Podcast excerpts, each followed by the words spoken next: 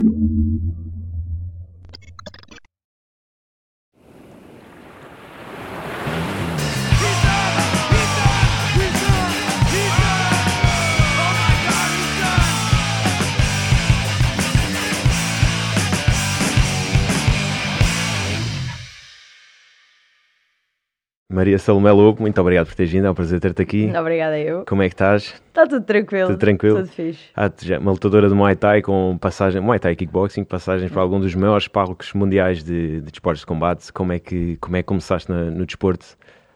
Ah, olha, na realidade é uma história engraçada porque hum, foi. Basicamente foram os meus pais que me inscreveram, eu nem sabia o que é era Muay Thai. Ah, só que no pavilhão onde eu treinava judo, que a minha mãe também me tinha inscrito no judo aos 6 anos, e quando eu tinha 13 começou a aumentar a violência nas escolas. E os meus pais disseram: Não, vamos agarrar em ti, os teus irmãos, e vocês vão aprender a defender-se. E eu disse, ok, pronto, tudo bem. Aí aqui no pavilhão há umas aulas que é Muay Thai. Eu disse, mas o que é que é Muay Thai? Epá, não sei, mas aquilo é mais a sério, porque aquilo é dar uns murros e não sei o quê. E então um dia levaram-nos a uma aula para irmos falar com o treinador, para irmos saber o que é que era necessário, não sei quantos. Ok, pronto, olha, então vamos lá experimentar. O meu pai também se inscreveu, também, também foi fazer uns treinos. E aquilo na realidade foi um processo de começar a, a- a apaixonar-me por aquilo, porque no início todos os meus amigos estavam no judo, a verdade é essa. Eu não sou amante de judo, nunca fui. Era amante de estar com o pessoal e destabilizar aquilo tudo. Eu basicamente era uma destabilizadora. ah, porque o que eu queria era estar com o pessoal e curtir e não sei o quê. E então, na altura, os, os treinos eram nos mesmos horários, porque era no mesmo pavilhão. E então aquilo era optar um bocadinho entre ir para o Muay Thai ou ir para o Judo. Eu fazia ali uma divisão de um dia para o Muay Thai, mas os outros dias todos para o Judo. Só que como os meus amigos eram todos mais velhos do que eu, entretanto entrou tudo para a faculdade. E eu fiquei sozinha, entre aspas, obviamente como pessoal novo a inscrever-se, mas que já não me dizia Claro. aquilo que eles me diziam. E comecei a dizer, ok, a nível do que eu gosto, eu gosto muito mais de Muay Thai, isto é muito mais divertido, é muito mais engraçado. Na altura também coincidiu com o meu mestre me perguntar, olha, tens interesse na competição? E eu dizer, "Ah, por que não? Deixa-me experimentar. E então acabei por. eh, Depois experimentei, combati, adorei aquilo completamente e disse: Olha, não, já, está na altura de deixar o judo e venha ao Muay Thai. Hum. Começaste Ah. a competição com que idade? Com 17. 17 Portanto, anos. entre os 13 e os 17 foi tudo na balda. Ia treinando, ok, era porreiro, era engraçado. Não Mas havia dieta, não havia Nada nem disso, pensar. nada disso, nem pensar, nem sabia o que, é que era dieta. Aliás, para o meu primeiro combate, nem houve pesagens. Aquilo foi assim um bocado do meu mestre a dizer-me: Ah, olha, o combate vai ser em 54 quilos. E eu Então, mas o que é que eu preciso de. Ah, pá, olha, eh, comes sopa ao jantar e, e pronto, e está bom. E eu lembro-me de ir com os 54 quilos, não houve pesagens. Eu nem sei quanto é que a minha adversária pesava e ela era de certeza bem mais pesada do que eu, porque viu-se a diferença de corpo de uma para a outra. Claro. E então foi tudo uma experiência completamente nova, mas adorei aquilo. E vim de lá dizer, ah, isto é porreiro, eu quero voltar a repetir. Portanto, essa foi a tua primeira experiência com combate aos 16, foi, 17, aos 17, aos 17 anos? aos 17. Ainda por cima estava de férias, foi uma cena boa, surgiu em cima da hora, eu estava de férias no, na Costa Caparica, porque ia todos os anos com os meus pais ah, para a Costa Caparica, surfar, Uhum. e... estava de férias, não estava a treinar, não nada. A única coisa que eu fazia era dar umas corridas, porque gostava de mexer Claro. e gostava de fazer exercício, surfar e não sei o quê, mas eu não estava a praticar nada. Estávamos em período de férias em que os ginásios fechavam, nessa altura, não é? Tu entravas na coisa do verão, os ginásios fecham, não há treino para ninguém, e de repente o meu mestre diz-me: Olha, surgiu aqui uma oportunidade, não sei quantos, estás interessada? Disse, pá, já estou. Sim, ok, então olha, então vamos fazer um treino ah, para a semana, só para ver como é que estás, como é que não sei quantos. E que foi assim uma coisa muito em cima do joelho, mas foi Quanto tempo é que tiveste para preparar o combate? Epá, Duas vou-te semanas? dizer aí duas semanas, já. Foi uma cena do género. Tão pouco. Olha que saliste tanto que eu no primeiro, pá, esquece, eu nunca tinha sentido um cansaço como senti em cima do ringue, a adrenalina, Uhum. tudo. Depois estás ali no meio daquela confusão. Eu saí do combate completamente exausta, porque não estava em forma, eu não- nem sequer tinha preparado para o combate, não é? Foi uma coisa que surgiu. Por isso. 3 rounds de 2 minutos, se calhar na altura, ou 3 3 Uh, minutos? 3-3, foram 3-3. 3-3, uh, que já ia puxado, só que na altura já, te- já era puxado. E foi engraçado porque aquilo, obviamente, capacete e caneleiras e não sei o quê, mas lembro-me do meu mestre uh, na altura dizer: epá, estou aqui a pensar, se calhar vai ser cane- sem caneleiras. e eu disse: "Ah, o mestre é que sabe, não é? Tu confias na pessoa, o mestre é que sabe. E isto chegou aos ouvidos da minha mãe que estava lá em cima. Eu só me lembro de ver a minha mãe descer cá abaixo e dizer assim: se tem caneleiras, ela não combate, vai-se já embora. E eu ficar a olhar para a minha mãe, tipo, ei, estás-me a envergonhar, estás a ver? Estás-me a envergonhar, estás a dizer Primeiro isso ao meu mestre, não é? Eu não pode ser, se ele disse que é sem... E a minha mãe dizer mesmo, tipo, se isto é sem ca- caneleiras, sem capacete, não sei o quê, ela sai já daqui e não vai combater. E lá, está bem, pronto, então vamos... As caneleiras, tu, tu, tu. E, Ei, que vergonha, o que é que eu... Mas pronto. Combateste, fui, ganhaste. combati, ganhei, ganhei. Primeira vitória de, de uma carrada Yeah, de vitórias. yeah, Tu- qual é que é o teu recorde neste momento? Olha, eu vou-te ser sincero, eu não nem sei dizer, eu Vocês, vocês têm um recorde absurdo de. Eu não sei dizer. Vocês combatem, que é uma loucura. Yeah, um desporto yeah. de combate é inacreditável o- o número de combates. Vou, se calhar, é ter perto de 60 e tal combates. Agora, vitórias, derrotas, esquece. E, e há uma coisa que é, que é um- uma porcaria no nosso desporto, Uhum. que é, infelizmente, quando tu chegas ao fim de um combate, se não ganhas porque ó, tu estás dependente da arbitragem. Uhum. Claro mal sim. ou bem, não é? Ah, quando tu estás a combater lá fora, que é 90% da minha carreira foi feita lá fora, Uhum. porque cá em Portugal, infelizmente, por causa também de não haver público, não é fácil para os promotores fazerem galas Uhum. Claro que porque sim. perdem dinheiro. Claro. Ah, e então toda a minha carreira foi trabalhada, quando eu entrei para a Dina, foi trabalhada lá fora. Uhum. Comecei em Espanha, principalmente. Ah, pai, mal ou bem tu estás na casa do teu adversário, obviamente É que difícil, aquilo ou faz claro. uma grande diferença ou a vitória é sempre puxada para ele. Claro a que sim. verdade é essa. Portanto, eu posso dizer, sem estar a aldrabar minimamente, que pai, 80% das minhas derrotas foram roubos. Pois, é, não, acredito. Portanto, acredito. eu se não, se não tivesse sido, eu tinha um currículo daqueles que tu dizes, não, isto é impossível. Acredito porque já vi alguns combates e os, que- os que estão disponíveis e realmente vês que Opa, e há combates disponíveis são muito YouTube. amigáveis para os, para os adversários, exatamente. Há, são em- muito. em, que, inclusive, um- o, meu, um- o meu recuperador de lesões, vou dizer assim, Uhum. sempre tenho uma lesão, é ele que me, que me recupera. Ele também é treinador, foi atleta da Dina. Ok. E é engraçado porque ele um dia fez um teste, meteu um combate meu a dar, a seguir a um treino de- dos atletas dele, e disse assim: Nós não vamos dizer qual foi o resultado final, vocês vão ver o combate. Antes de darem a, a decisão, eu vou parar e vocês vão dizer quem é que ganhou e porquê. Uhum. Eles viram o combate, foi um combate na Holanda, chegou ao fim, parou o combate, quem é que ganhou e porquê? Ah, ganhou a Maria, então claramente, ela fez isto, ela fez isto, ela fez isto, a adversária fez isto, não sei o quê, não sei o quê, não sei o quê. Ok, então agora vamos ver a decisão. Pumba, mete e dão a decisão à outra. oposta, Claro. A cara deles foi mesmo tipo, não, pera, isto, isto era óbvio, já, já, isto era óbvio, e nós podemos não perceber assim tanto, ma- mas o que foi engraçado foi ele ter pedido para eles justificarem, não foi só, ah, é porque gostam da Maria, vão dizer que foi a Maria que Claro, ganhou. claro, não, claro, ele sim. dizer, ok, quem ganhou e porquê? E eles disseram o porquê, Uhum. no ponto de vista deles, eu tinha ganho. Epá, e foi engraçadíssimo depois ver a cara deles dizer, não, não, não, não, isto não aconteceu, isto é ridículo. Isto é ridículo. Isto e é na altura eu lembro-me, foi é. o primeiro combate que eu fiz ahm, num palco mais a sério, daqueles em que tu entras e tá, estás música, tu por trás, e está a tua fotografia por trás quando chamam o teu nome e está tudo apagado, a luz está toda apagada à volta do ringue, e o ringue é que está iluminado Incrível. e tens a música e vens a desfilar com o pessoal todo a aplaudir e dizer Oh, isto é a primeira vez que foi uma coisa assim um grande", show, já é um show, exato. É um show. E, por coincidência, no nosso balneário estava um gajo que eu admirava para caraças, que era um lutador.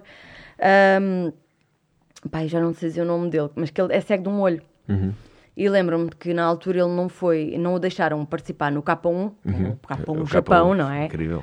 Porque ele era cego de um olho. E eu lembro-me disso me irritar para caraças e me revoltar e dizer, porra, se ele está no mesmo nível que os outros, Por que porque não? está, se não, não, não tinha podido ser sequer ponderado ele candidatar-se ao K1, Uhum. não o deixam ir porque ele é cego de um olho. Então ele está de igual para igual com os outros e porque é cego um olho não deixam. Uhum. E por coincidência ele ficou no mesmo balneário que nós. Claro, quando eu o vi, eu oh, oh, este gajo está. Esqueceste o combate por uns segundos É, ali. Exatamente, tipo, ai, eu não acredito. E depois, engraçado, mais uma coisa, uh, pelos vistos, a Dina, que é a minha treinadora, tinha combatido com uma atleta dele. Uhum. Então, no balneário, ele vem ter com ela, ah, podemos tirar uma foto, e eu, o quê? Este gajo está a pedir à minha treinadora para tirar uma foto com ela. Tipo, pá, esquece, foi tipo, uau, que espetáculo. Ah. E lembro-me depois de seguir ao meu combate, ele estava no mesmo balneário que nós, e de me dizer, vir ter comigo e de me dizer, não, tipo, tu ganhaste. K1, Muay Thai, kickboxing, o que eles quisessem, tu ganhaste. E aquilo caiu mesmo, Claro, tipo, é eu não acredito. Alguém que eu admiro está-me a dizer e não tinha que vir dizer, né? Claro e sim, partiu claro dele sim. vir-me dizer, pá, esquece, fosse em que modalidade fosse, tu ganhaste o combate, não vale a pena. Uhum. Ei, aquilo foi, ei, ok. Ganho ali da ganhaste o combate. Mesmo, estás a ver? Mesmo. Já tinhas ganho, não oficialmente, mas ali Yeah. ganhaste. E, e é engraçado porque uma coisa que nunca. Apesar dos roubos, e é sempre chato porque no teu currículo depois fica o Pesa, roubo, claro. não é? A Perdes oportunidades é por essa. causa disso, A exatamente. realidade é essa. Porque tens alguém que teve uma pior prestação do que tu a dizer que te ganhou, e isso entra para o currículo, e quando tu, Claro. quanto mais nome tu ganhas, pior é para ti, melhor é para o teu adversário, Uhum, não é? Ah, mas é engraçado nunca ah, sair frustrada por ter sido roubada. Porque sempre saí com a sensação de dever cumprido. Eu fui, eu fiz, eu sei que ganhei. Certo. Não interessa que depois me deem a derrota. Eu sei que ganhei. Aliás, em muitas derrotas que me dão, se forem vistos os vídeos ou só as fotos, eu estou a rir-me quando estão a levantar o braço à outra. Quer dizer, ok, pronto, já sabes que vens aqui e há essa possibilidade. Pronto, que se lixe, olha, isto é a minha vida. Isso é uma ótima maneira de lidar com, Por com a isso- amargura da, da injustiça. Isso é- É, e é engraçado porque eh, é, é dos poucos sítios onde eu consigo lidar com essa ah, Amargura, é? amargura de uma forma completamente positiva, porque ah, a minha filosofia é sempre: se eu deixar a pele no ringue, não há nada, nem ninguém que me possa apontar o que quer que seja, porque Sem eu deixei dúvida. lá a pele, independentemente do resultado, mesmo que eu perca, Uhum. Justamente porque a outra foi melhor do que eu, porque o que quer que seja, como é que eu posso sair dali a apontar alguma coisa a mim mesma? Não posso. E já me aconteceu sair frustrada com algumas vitórias que tive, porque senti, ok, eu queria fazer isto e não consegui fazer isto, ou queria fazer aquilo e não tive capacidades para o fazer, ou não saiu naquele dia. E quando eu saio com uma derrota por mérito da minha adversária ou por roubo, normalmente não saio com essa sensação. Saio com a sensação e o foco de, ok, segunda-feira estamos no ginásio, siga, vamos trabalhar o que nos falta trabalhar. Ou então, ok, segunda-feira isto correu muito bem, bora, vamos melhorar porque é por aqui que temos que ir. Portanto, nesse aspecto sempre foi uma, ah, uma área em que eu conseguia canalizar a frustração para uma coisa positiva no que toca às decisões dos combates. Uhum. É, é impressionante como vocês, vocês têm essa resistência e, e vocês roubo atrás de roubo até, até chegaram a um nível um bocadinho mais alto na carreira, que também tem roubos, obviamente. Nas galas mais altas, nas melhores galas a nível Sim. mundial também há muitos roubos e são bastante criticados e acontece frequentemente, mas é engraçado que vocês fizeram um percurso, tu, o Diogo, o, o teu namorado e toda a equipa da Dina, que é uma equipa inacreditável, todos com, com percursos aqui com, nas, nas galas nacionais, combates assim muito, infelizmente, que sem grandes condições, porque lá está, não temos investimento, não temos público, aquilo que Não estavas a dizer, público, mas que passaram, já passaram um bocadinho por tudo. Vocês têm uma caminhada bastante longa e bastante resiliente e continuam e chegaram aos grandes palcos. Já finalmente chegaram Mas aos queres grandes que eu te palcos. diga? Eu acho que chegámos precisamente por essa Por essa resiliência. resiliência. Porque senão tu ao fim de um tempo estás frustrado, acabou. É do género. "Poxa, o que é que me adianta? Eu, porque na realidade ah, tu, tu estás em cima do ringue e o pessoal não vê o trabalho todo que houve por trás disso. Não é? Claro. Vê aquela noite, vê aquela prestação. Aqueles 15 prestação, minutos, exatamente. exatamente. Os árbitros têm a vida deles, vão, aquilo vai ser uma noite em que eles vão ganhar um dinheiro extra. Uhum. E podem estar a lixar-te toda uma preparação de meses em que tu abdicaste de uma data de coisas, porque tens que abdicar, e eles só porque sim estragam-te o resultado daquilo pelo qual tu estiveste a trabalhar. Para eles é igual. Para eles é igual, é Recebem o indiferente. mesmo pagamento. Eles voltam para casa à mesma, Exatamente. tranquilos da vida, Exatamente. e a vida continua. Portanto, ou tu tens também uma mentalidade, ok, siga, paciência, Vamos- isto é o que eu tenho que, que fazer e é por isto que eu tenho que passar para evoluir e para chegar mais longe, porque o meu objetivo é evoluir e chegar mais longe, ou então diz, ok, eu não estou para isto, acabou, eu não estou para isto. Sim, vocês, vocês realmente já. E já assisti aqui em Portugal também serem roubados e acontece, né? E acontece, em todo lado, yeah, não é? Pode- acontece, não vale a pena. Mesmo às vezes com júris da casa vá, também acontece. parte do parte, nosso- faz faz parte. parte. Qual- qualquer parte. desporto que tenha, que tenha julgamento, que tenha júris, vai ter sempre o seu quê de, Yeah. de injustiça era como dizia, era como dizia a minha, é como diz a minha treinadora, imagina, estás a correr uma maratona. Ali não há muitas dúvidas, passas em primeiro, passas em segundo, Exatamente. passas em terceiro, acabou, meu amigo. Acabou. Não tens alguém que diga, ah, não passaste em primeiro, mas não pode ser, vamos fechar os olhos, vamos dizer que o segundo é que ganhou. Ali não, ali ou, ou ganhas porque ó, ou então não vale a pena, porque estás sempre dependente de quem está de fora a avaliar. Exatamente. E tu, Portanto- tu como, é que, como é que é o teu percurso desde que passaste de. O que é que sentes agora que já representaste, já estiveste no Glória, estiveste na China, um sucesso tremendo? Qual é que, qual é que foi assim o teu ponto alto assim, na- em termos de carreira? Obviamente foste à seleção e ganhaste títulos Sim. mundiais. Qual é que foi assim o teu ponto mais alto na carreira ou que consideras assim, um dos mais altos? Olha, o meu ponto mais alto na carreira, e mais uma vez posso dizer que foi um roubo, foi ter ganho a Anissa Mexan. Grande jogo. Deixem-se de Grande merdas. combate. sei que ganhei o combate, combate, dá para ver combate. no fim ah, a minha satisfação a saltar para o colo da Dina Aham. e a cara dela de frustrada, Frustração. de irritada e saiu logo do ringue. E isso dá-te um gosto do caraças. Claro. Porque tu dizes, poxa, espera, eu já estou com a sensação que ganhei. Olhas para a cara dela, está com uma cara de danada, Uhum. ok, está aqui a, a cena. E depois, obviamente, quando se fala em balneários, o treinador dela e a minha treinadora a falar, não é? A cara do treinador, tipo, pois. Ah, exato, foi o nós, foi. nós sabemos, exatamente. A Anícia Ok, que é um dos maiores nomes nós do Glory neste momento. Uhum. Exatamente. Por isso posso dizer que foi um o maior ponto da minha carreira no que toca a ser uma coisa que eu queria muito. E na altura ela nem estava no Glory, mas era Ah, a. Anissa Maxen, poças. Que é um E eu já tinha incrível. combatido com ela em K1 ah, e tinha perdido. Tinhas perdido. Uhum. Com todo o mérito. Atenção, portanto, com todo o mérito. Até porque aquilo foi em regras ah, K- ah, Ah, Japão, Ok. que é diferente, em que tu não podes agarrar a perna. Ok. E eu, infelizmente, é uma coisa que me sai eh, já mecanizado. E então lembro-me de levar massa de, adver- de advertências, nem, nem te sei dizer se levei ponto negativo. E, e ela ganhou limpinho. Uhum. Aí não posso dizer nada. Obviamente, quando fui para o segundo combate, ia com sede de. Claro, aquela, aquela vingança entre aspas. exatamente, claro que entre sim. aspas, não é? Não há ódio, mas há um crescimento. há Há, orgulho. há competitividade há ódio, mas há orgulho. orgulho. Claro que sim. E é engraçado porque lembro-me eh, do promotor, aquilo foi numa gala em França, e, e de eu estar no balneário com o, depois o promotor desse evento Hum. da Anissa, que ele tinha lá um atleta a combater, e de antes do meu combate até, eh, a Dina saiu para ir ver em combate aqui ia, e ele se virar para mim e dizer-me assim: Ah, tu combateste com a Anissa. Eu disse: Combati. E ele, então, e gostavas de uma vingança? Uma revenge? E disse, "Ah, Claro que sim, Claro, não é? claro. Obviamente, Claro. obviamente, venha a revenge, não Aham. é? E disse, ah, então vou falar com a tua treinadora e vamos arranjar isso. Disse, ok. Mas confesso que achei que aquilo é bullshit, Aham. não é? Do género, ok, estás aqui Sim, a falar, falar por falar, mas vais arranjar esse combate. Ah, não sei se vais conseguir ganhar, fazer uma gala de forma a que ah, tenhas possibilidades de ela lhe pagar, eu não, nem sei o que é que ela ganha, Uhum. mas lhe pagar ou de ah, motivar a vir combater ah, novamente comigo. Mas conseguiu, a verdade é essa. Contactou-me, contactou, arranjou o combate e disse, "Putz, afinal o gajo estava a falar a sério quando Uhum. me perguntou se eu estava disposta a ter uma revenge. Ah, e, e é engraçado porque ele no fim da gala veio pedir-me desculpa. E tu aí percebes que há galas em que eles são promotores, mas não controlam a arbitragem. Claro. A verdade é Sim, essa. é não um é? serviço- é um é um serviço serviço externo, externo eles têm que contratar claro. os árbitros. Claro. Ponto. Ah, e achei. Fiquei algo impressionada por no fim da gala, quando foi a altura dele vir pagar o cachê à Dina e não Uhum. sei o quê, de se virar para mim e de veres que estava a ser sincero quando disse eu peço desculpa pela arbitragem. Eu Uhum. sei qual foi o resultado, toda a gente viu qual foi o resultado e eu peço desculpa pela arbitragem. Disse, ok, obviamente não tens pedir desculpa, não és tu que os controlas, não é? Tu pagas-lhes o serviço, Exatamente. mas tu não mandas. Exatamente. Portanto, mas lá está, mais uma confirmação, não é? confirma- Tu exato, mais uma vitória Mais uma vitória, não ok, oficial, pronto, exatamente. Ok, não é? E contam dos maiores nomes a nível, a nível mundial. Exatamente, Tem- portanto, sim, sem dúvida, e ainda mais foi ganha em Muay Thai, que é, Muay é do género, a minha área, é estilo, ok, tu ganhaste na tua, mas tu vieste para o meu território e quem ganhou aqui fui eu. Claro que Pronto, portanto, foi um gozo do caraças. Lembro-me de ter sido um combate que foi um gozo do caraças.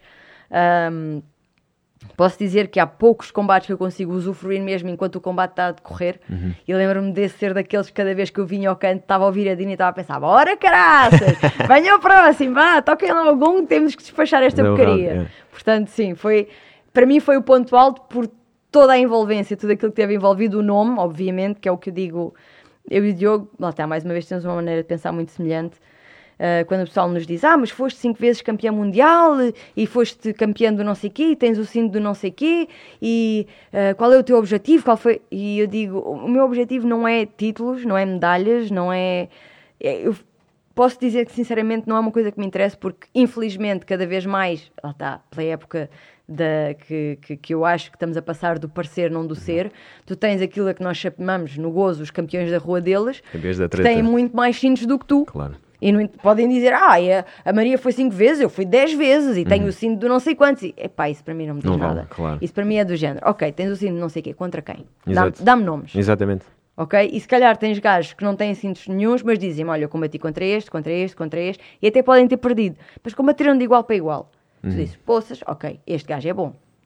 Agora, vem o Zé Manel dizer-me, ah, eu tenho o cinto não sei o quê. Está bem, então com quem? Ah, com o nananã e o nananã. Ah, ok, Claro. olha, fixe, boa, boa para ti. Claro, isso aí não tem, não tem valor nenhum. E há muita gente que critica às vezes os esportes de combate entre aspas, porque não conhece essa realidade de que ah, ele é- foi Exato. 10 vezes campeão mundial. Ok, mas Exato. há o 10 vezes campeão mundial a sério E há o 10 e há o 10 vezes. vezes campeão mundial Yeah. da rua dele, como o Anel dos Cavalos. nunca foi campeão mundial e é muito é melhor muito do que melhor. aquele que foi 10 Exa- vezes campeão mundial. Exatamente. É, é engraçado porque uma vez aconteceu-me estar com o Diogo numa, numa reunião familiar e, e havia lá um senhor eh, que era marido, lá, já não sei, de prima ou o que é que seja. E o coitado, eh, na melhor das intenções, ficou a saber que eu e o Diogo éramos praticantes de Muay Thai. E então veio falar connosco, ai, eu também pratico ali no ginásio, não sei quantos, tu, tu, tu. Ah, e vocês têm que vir fazer um treino connosco, nós temos lá no nosso ginásio o campeão nacional, não sei, epá, eu e o Diogo, depois faz parte do nosso feitiço, vais dizer o quê? Exato. Diz, ah, olha, obrigada Logo a vocês, logo a sugestão, vocês é? são os tranquilos. Obrigado pela sugestão, olha, que, que engraçado, boa, ficamos contentes em saber. Ele, não, não, tem que vir fazer um treino, pá, vão ter a hipótese de treinar com o campeão. E nós rimos, mas rimos não numa de gozo, De gozo, mas numa sim, de acharmos piada à situação. Ingenuidade, Exatamente. ingenuidade, exatamente, Porque o coitado do homem estava a fazer aquilo com, a- com melhor Com das intenções. Tu vais intenções, claro. criticá-lo? Que não vais criticar, não é? Exato. Eu só quero ajudar. Só quero ajudar, estava a sugerir uma coisa que, do ponto de vista dele, era uma hipótese extraordinária, não é? Portanto, lá está, mais uma vez, não nos interessam os títulos, não nos interessam essas coisas, interessam-nos o quê? Interessam-nos nomes. Por isso, quando muitas vezes nos Créditos dizem, firmados. então o que é que tu queres? Queres o cinto da ah, WKN? Queres o cinto... da-" Não, eu quero nomes, eu coleciono nomes. Uhum. Mesmo que depois sejam derrotas, por roubo ou sem ser por roubo, eu posso dizer que estive num ringue de igual para igual com esta pessoa. Ponto. E é isso que me dá gozo. E é isso que eu quero da minha carreira. Isso é a anatomia de um verdadeiro lutador. Ele está contra os maiores nomes. É competir contra os maiores nomes. exatamente. Aquilo que tu dizes ou que ouves dizer de esforça-te até tu estares de igual para igual com o teu ídolo. Uhum. Certo? Uhum, certo. E posso, pronto, depois posso dizer, acho que por feitio eu nunca tive um ídolo. Não houve assim nada. Obviamente, ok, no início, quando comecei a treinar, o meu Sim. ídolo era o Boacau. Boacau, Ai, o claro. Boacau, ok? Ah, mas fora isso, eu nunca tive um ídolo daquelas pessoas que tu dizes que gostavas de conhecer ou gostavas de ter um autógrafo ou gostavas. Na realidade, nunca tive. E quando me perguntavam, ah, mas tu queres ser como quem? Eu sempre respondia, eu quero ser como a Maria Lobo. Exatamente. E mesmo quando eu não era ainda ninguém. Mas eles perguntavam, mas tu queres ser como és? Eu quero ser como a Maria Lobo. Porque eu quero ser eu, eu quero ser diferente, eu quero ter a minha identidade, eu quero marcar o meu lugar. Eu não quero ser como ninguém. E, mas chegares a um ponto em que sabes que aquela pessoa é um excelente atleta e estás no ringue a partilhar o ringue com essa pessoa, de igual para igual, ei, a dar um gozo do caraças. Depois não de é? entrar, se calhar, num dos maiores palcos, como é que é esse processo de entrada, assim, por exemplo, num Glory, que já é uma, gala, uma super gala? Aliás, é a principal, se calhar, discutivelmente a principal a nível mundial de kickbox. Kickboxing. Sim. sim como é que é entrar, como é que é o, o processo ali de chegada ao, ao pavilhão e todo o processo, o aquecimento, o que é que sentes ali? É igual a todas as outras coisas. Posso dizer que ah, não é diferente por ser o Glory. É só mais um sítio em que tu mais um estás a combater. Quando o pessoal diz, ah, mas estás no Glory. Estou. Mas, Mas, entras no ringue, o objetivo é o mesmo. ok, estou. Exatamente, é isso. Estou, mas estou cá a fazer o meu trabalho. Estou cá como atleta, combater com outra atleta. Ah, ok, é o Glory, fixe. É bom para mim ser o Glory. Era uma coisa, é, é bom porque sempre quis assinar um contrato com uma grande organização. Foi um objetivo que eu queria antes de fechar a minha carreira. Uhum. Gostava de ter um contrato assinado com uma grande organização.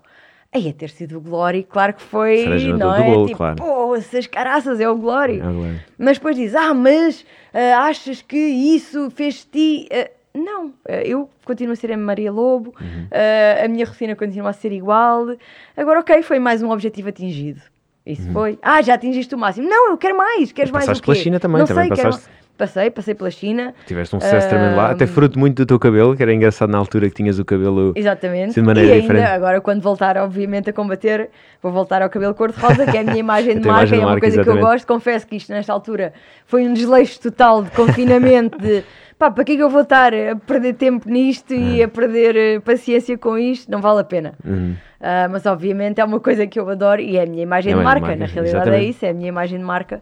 E, Mas começou a ser imagem de marca há uns poucos anos atrás, 5 anos, 6 Cinco anos, talvez, Cinco seis anos. Pois. Sim, sim, sim, Lembro sim. que antes disso era. Não era, Não, sim, não tinhas nem foi essa. tido com, o- com o objetivo de ser uma imagem Sim, de sim, marca, na simplesmente, realidade, não exato, foi. Era uma coisa que eu adotaste. sempre quis, lá está. Hum. É engraçado, o Diogo foi um elemento estabilizador na minha vida, Uhum. ah, do ponto de vista de que me motivou a fazer muitas coisas que eu queria fazer, mas que nunca tinha tido coragem para as fazer. Deu-te um não é? empurrão. Deu-me um empurrão. tal como o Muay Thai, por exemplo. Uhum. Tirei a licenciatura em Design, uh, no meu último ano já estava a trabalhar num ateliê e confesso que não estava realizada com aquilo. E o Diogo disse-me, então, mas espera lá, mas tu gostas do Muay Thai? Uh, disseste que se calhar achavas piada experimentar fazer uma carreira no Muay Thai ou fazer mais combates no Muay Thai. Porquê é que não, não, não fazes uh, um, uma tentativa e experimentas e vês se gostas, já que não estás satisfeita com aquilo que estás a fazer?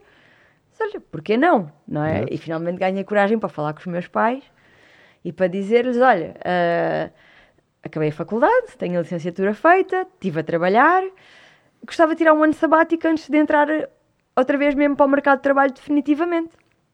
E os meus pais, ok, claro, olha, um ano sabático, tudo bem, faz-te bem. Incrível. E, e é como eles dizem, pais pensarem assim, a gozar, é não é? Que dizem, pois, esse ano sabático nunca acabou, não é? uh, e, e, pronto, e basicamente foi assim que depois acabei por entrar nesta carreira e tudo mais, sendo o Diogo o elemento estabilizador que me disse, bora para a frente. Cabelo, e deem, deem aspas, aspas. Eu, quando era adolescente, tinha um fascínio pelo estilo punk. fascínio. Claro que na realidade nunca me vestia a punk, vestia-me dentro do que conseguia. O meu estilo era estilo skater, porque roubava as uhum. calças ao meu irmão. e vestia roupas mega largas, de uhum. tal maneira largas, quando o Diogo começou a namorar comigo e eu acabei por mudar o meu estilo de vestir naturalmente, ele usava as minhas calças, portanto, só para teres uma noção. de, do tipo de calças que eu usava, né? Ele usava as minhas é calças e usava as minhas sweatshirts, portanto, só para terem uma noção de, do, do largo que eu usava a roupa, mas o que eu queria era ser punk, mas não, não. Nem pensar, não, era impensável. Aliás, já tinha sido um ataque cardíaco para a minha mãe se alguma vez tivesse pintado o cabelo ou furado o nariz ou as orelhas de alguma maneira diferente, não é? E quando entrou o Diogo na minha vida, pá, bora lá, nunca quiseste Exato. fazer, então faz. O que é que te impede de fazer? Na altura também já combatíamos, já ganhávamos o nosso dinheiro, Exatamente. então não era aquela coisa também de ir gastar o dinheiro do pai numa coisa que não gosta. Já era o meu dinheiro já tinha a minha idade, já tinha, ok, já sou maior, já tudo mais, para lá experimentar. Pronto, a minha mãe ia ter um ataque cardíaco a primeira vez que eu. Não estou a gozar. Ela viu-me e diz-me assim: tira a peruca.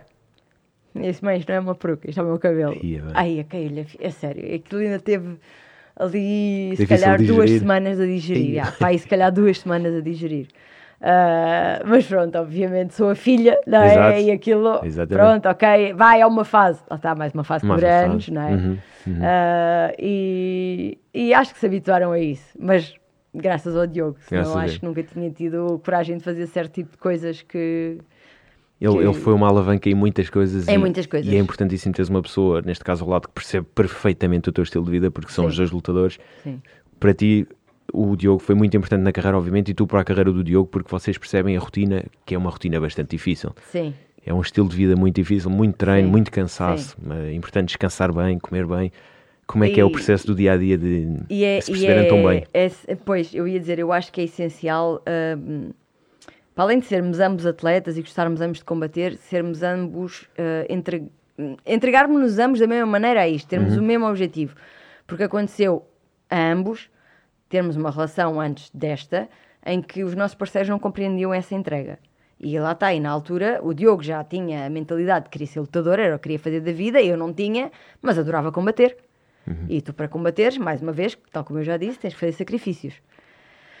E às tantas tens ali uma pessoa ao teu lado a dizer-te: Ah, pois tu ligas mais ao Muay Thai do que a mim, claro. tu gastas mais tempo no Muay Thai do que a mim, não... e aquilo, as coisas acabam por não correr bem porque aquilo faz-te feliz e tens alguém ao teu lado a exigir-te aprender-te não certas coisas. Uh, e depois pronto obviamente as coisas não podem correr bem. E quando eu e o Diogo começámos a, a namorar conhecemos-nos graças ao Muay Thai uh, e quando começámos a namorar ambos gostávamos de combater ele já com o sonho de ser lutadora eu com o sonho de ir fazendo combater. os combates ir fazendo os combates ir curtindo aquilo enquanto me dava gozo e obviamente uma coisa que também foi positiva é que ambos estávamos no início de, de, qualquer tipo de carreira, obviamente ele já mais avançado, porque quando chegávamos a um sítio já era o Diogo Calado, uhum. né? eu uhum. não era ninguém, era a namorada do Diogo Calado. E, e lembro-me até quando entrei para a Dina, de uma vez estarmos as duas a falar, o Diogo ainda não tinha passado para a Dina, Exato. e estarmos as duas a falar e, ela, e eu dizer-lhe: Não, eu nunca vou, nunca vou deixar de ser a, a namorada do Diogo Calado. Eu vou ser sempre a namorada do Diogo Calado. E a, e a Dina dizer: Não, Maria, tu um dia vais ser a Maria Lobo. Eu dizer, é pá, Adina, não vou. Eu gostava, mas não vou. E hoje em dia ela goza imenso comigo por causa disso e diz, pá, no estrangeiro então, eu acho que quase ninguém sabe que vocês são namorados. Uhum. E tu és a Maria Lobo. A Maria Lobo, não és a namorada do Diogo Calado. Portanto, foi algo que eu nunca achei que iria conquistar, porque também nunca achei que iria fazer vida disto e que Claro. ia conseguir atingir o nível que atingi. Talvez isso também tenha contribuído para chegar onde cheguei, porque foi sempre feito uma coisa com gozo, a pensar em mim e no gozo que me estava a dar, e não com o parecer, com o mostrar aos outros, com o satisfazer os outros, com o mostrar, ah, eu sou tão boa, ou eu consigo isto. ou- E então acho que se calhar também foi graças a isso que acabei por chegar onde cheguei. Mas sim, mas sem dúvida foi um elemento muito facilitador, ambos termos o mesmo mindset, porque ambos compreendemos o estarmos eh, numa passagem de ano, um de nós abatido, o outro a curtir do, do banquete e das coisas, e um estar abatido e pronto, porque só posso beber o batidinho de proteína, estou a perder peso, ou no jantar, ou quantos anos Uh, nas nossas festas de anos era o pessoal todo a, a dar-nos os parabéns e a comer o nosso bolo de aniversário e nós não, porque obrigada, estou de dieta. Ou adiávamos a data e com- comemorávamos a seguir ao seguir, combate, né? claro. Ok, a seguir ao combate para lá comemorar os meus anos. Mas, eh, obviamente, isto sempre com um grande apoio da parte do outro, até porque quando, por exemplo, tu entras em dieta, o humor varia imenso. Claro que sim. E portanto claro tens sim. aqueles dias em que acordas e queres matar o mundo inteiro. e é super importante teres alguém ao teu lado que compreende perfeitamente aquilo por que tu estás a passar e dá-te eh, uma paciênciazinha extra e Claro. dá-te o desconto, né? De tu chegares, se calhar, de gritares com a pessoa e a pessoa dizer, ok, pronto, vá, calma-te, isso já é a porcaria da dieta a falar por ti, Uhum. certo?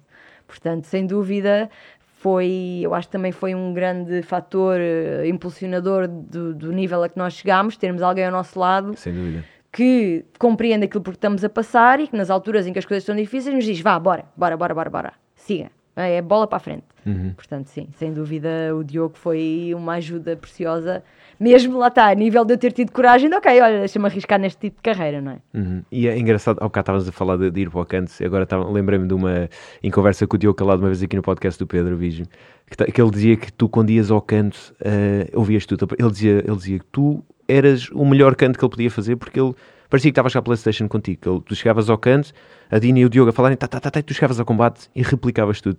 Como é que tu conseguias fazer isso? Como é, que- como é que tu estavas em estado de espírito no meio daquele combate, que é o que é adrenalina, tudo, nervos, tudo à mistura, cansaço, e como é que tu chegas ao canto, ouves tudo aquilo que tem para dizer e replicas no combate? Porque eu vou-te dizer assim, e é engraçado, que o pessoal muitas vezes diz, é pá, tu és bem inteligente a jogar. E eu digo, não, eu não sou inteligente a jogar, eu até sou burra para caraças a jogar, mas eu ouço muito bem o canto. Quem é inteligente, pois. Estás que vem o ver? combate nos, nos dois lados. Porque o exatamente. Diogo é um lutador em que eu acho montes de piada quando estou a fazer o canto ao Diogo com a Dina, porque aquilo, aquilo é uma conversa. Ela não lhe está a dar dicas praticamente, ela está só a dizer: Olha, atenção que ele baixa o braço esquerdo quando chuta. Olha, atenção que ele costuma eh, mover-se mais para o lado direito. Olha, tenta meter o low kick para ver se o gajo bloqueia. Não há ali muita orientação de agora faz isto, direto, direto, não sei o quê. blá. Comigo, obviamente, há. Ao contrário. É ao contrário, é um. E nisso ela é uma excelente treinadora, porque sabe falar com É, cada um e sabe a exatamente. forma de falar com cada um e a forma de dizer as coisas a cada um. Ah, e eu sou excelente a ouvir o canto. Excelente a ouvir o canto. Porque na realidade são poucas as alturas em que eu tenho clareza de espírito e dizer eu vou apanhá-la aqui. Ela vai fazer isto e eu vou apanhá-la Hum. aqui. E o Diogo, muitas vezes, quando falamos, ele tem montes de momentos desses num combate em que diz: Uhum. Já Não, ele vai fazer isto e eu vou fazer isto.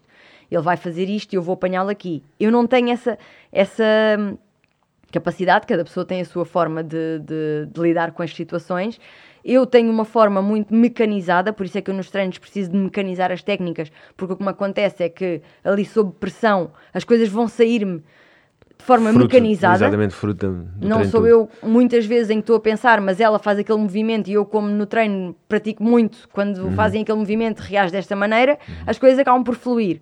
Isso acaba por também me permitir estar a fazer e ao mesmo tempo a ouvir no canto o que é que eles me estão a dizer. O que é que é para fazer a seguir, o que é que é para explorar, o que é que é para arriscar. Uhum. Ah, por isso, o que eu faço muito bem é ouvir o canto.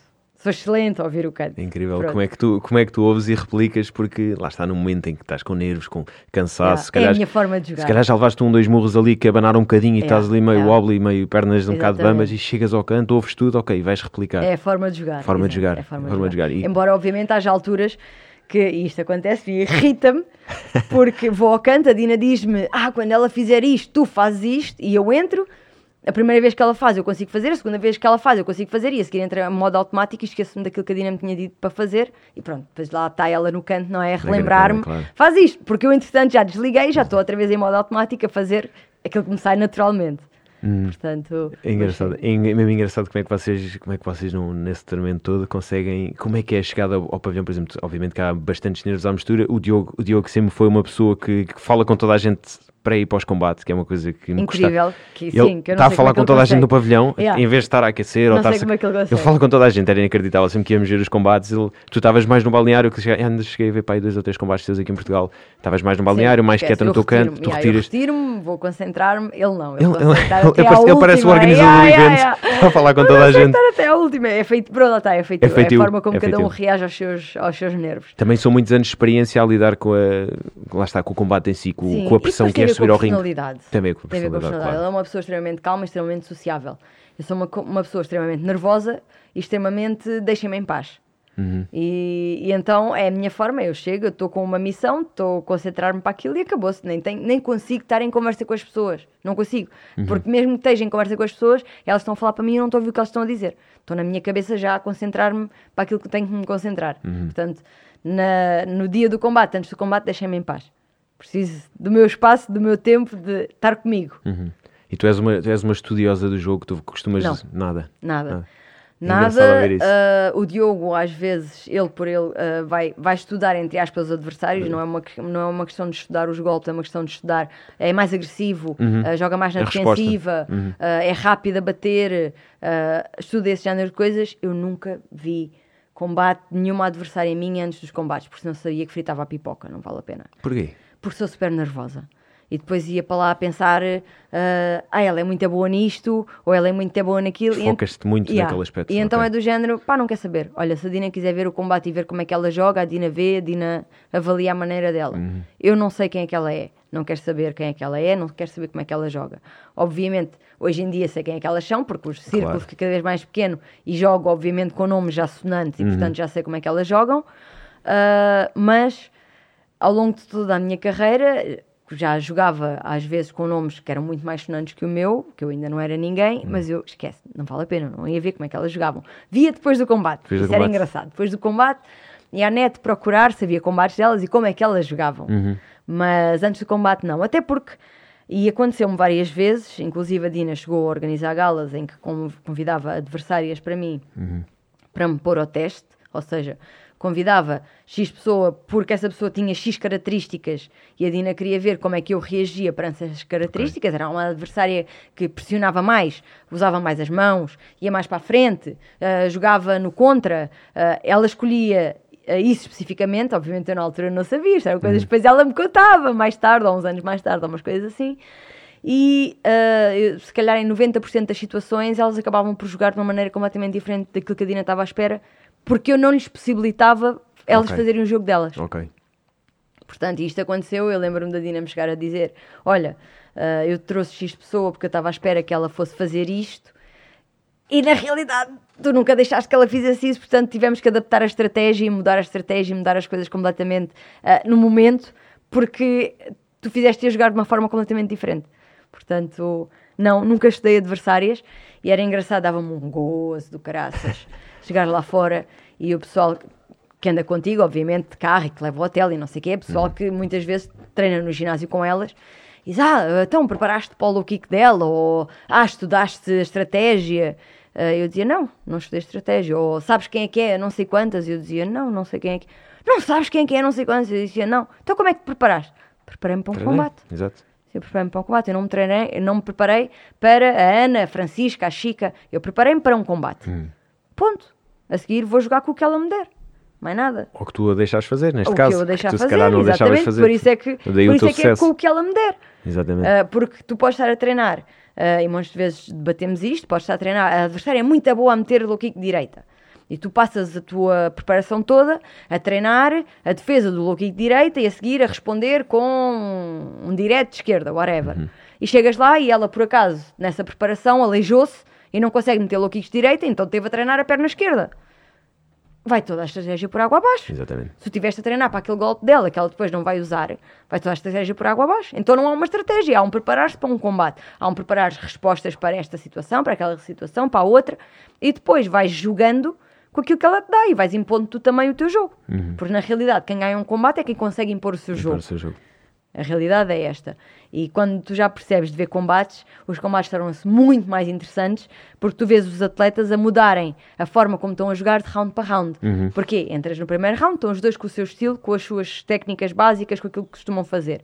Vão ao canto, o adversário já jogou à sua maneira, portanto, o nosso treinador já avaliou como é que o nosso adversário luta, erros que o nosso adversário faz, vai-te dizer para fazer certo tipo de coisas para ficares por cima, mas obviamente quando vens para o segundo round, vêm os dois a quererem fazer coisas diferentes para ficar por cima do outro, ou seja, o jogo volta a mudar tudo completamente. Aquilo é uma, é uma constante É adaptação. uma constante adaptação, aquilo é um jogo de xadrez, é um jogo de Exatamente, estratégias. exatamente. Portanto, é uma constante adaptação e quem percebe é muito agir ver um combate por causa disso. Tu vês a mudança na postura, se calhar um estava a jogar em contra e o treinador percebeu que pá, com este não vale a pena jogares em contra, vais ser mais vezes apanhado, vais ter que jogar a atacar. Então entra no segundo, no segundo round, está a jogar a atacar. O outro, se calhar, sentiu-se muito à vontade nesse round e não mudou a sua estratégia.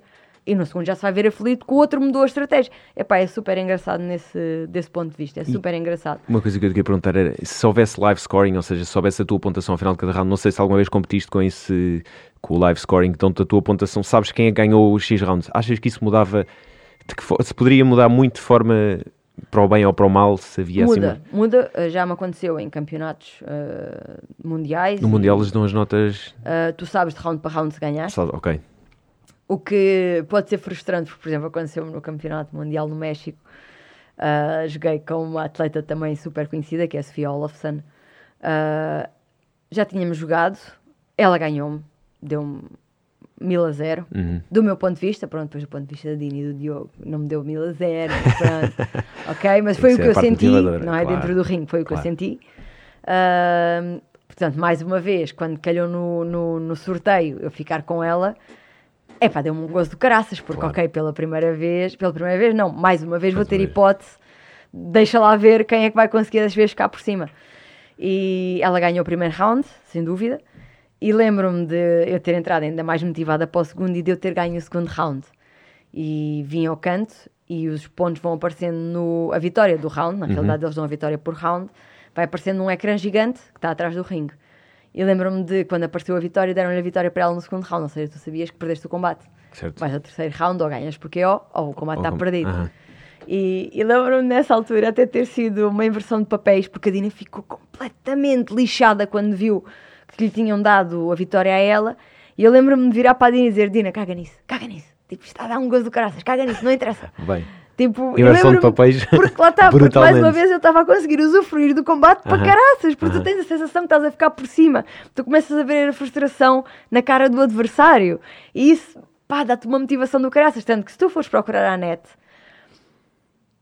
estão os combates todos seguidos, porque aquilo é filmado o campeonato e aquilo está por dias. Uhum. Portanto, tens a, a parte da female, não sei quantos quilos, Aham. e as coisas estão filmadas. E o meu combate é o único que a gravação foi apagada. Ai, eu não acredito. A gravação foi apagada. E eu tive dois amigos a verem o combate em direto, porque aquilo na altura dá, dá em direto, Uhum. que depois me mandaram mensagens: epá, tu ganhaste intimamente, tu não sei o quê, tu não sei o quê. E eu depois quis ir eu ver o combate ah, na gravação, já agora deixa-me ver qual foi a minha prestação, porque obviamente quando estás lá dentro tens uma sensação, quando estás cá fora consegues avaliar de outra maneira. E lembro-me de, de ir ver, ir querer ver o combate e aquela porcaria naquela, na, naquele minuto em que é o meu combate está apagado. Está Uau. preto, está apagado. Aquilo foi apagado. Ah, tá, mais uma vez aquela confirmação Mais- que dá um gozo do caraças, Certo, tu dizes eu ganhei, caraças. Senão, Até para que, apagaram, para que é que exato. num campeonato inteiro este foi o único combate que foi apagado do registro? Que coincidência. Voltamos àquela história da injustiça. Que não é? coincidência, não é? Lá Exato. está, mas é a Sofia Olafsson. Pois. É, é, é uma excelente atleta, que era a menina querida Claro. Da IFMA, neste peso. Nesse peso, claro. Portanto, mais uma vez, tu sabes que estás a combater contra alguém que é excelente e que tem um peso diferente e que vais ter que fazer uma diferença muito maior face a essa pessoa para que te possam dar a vitória.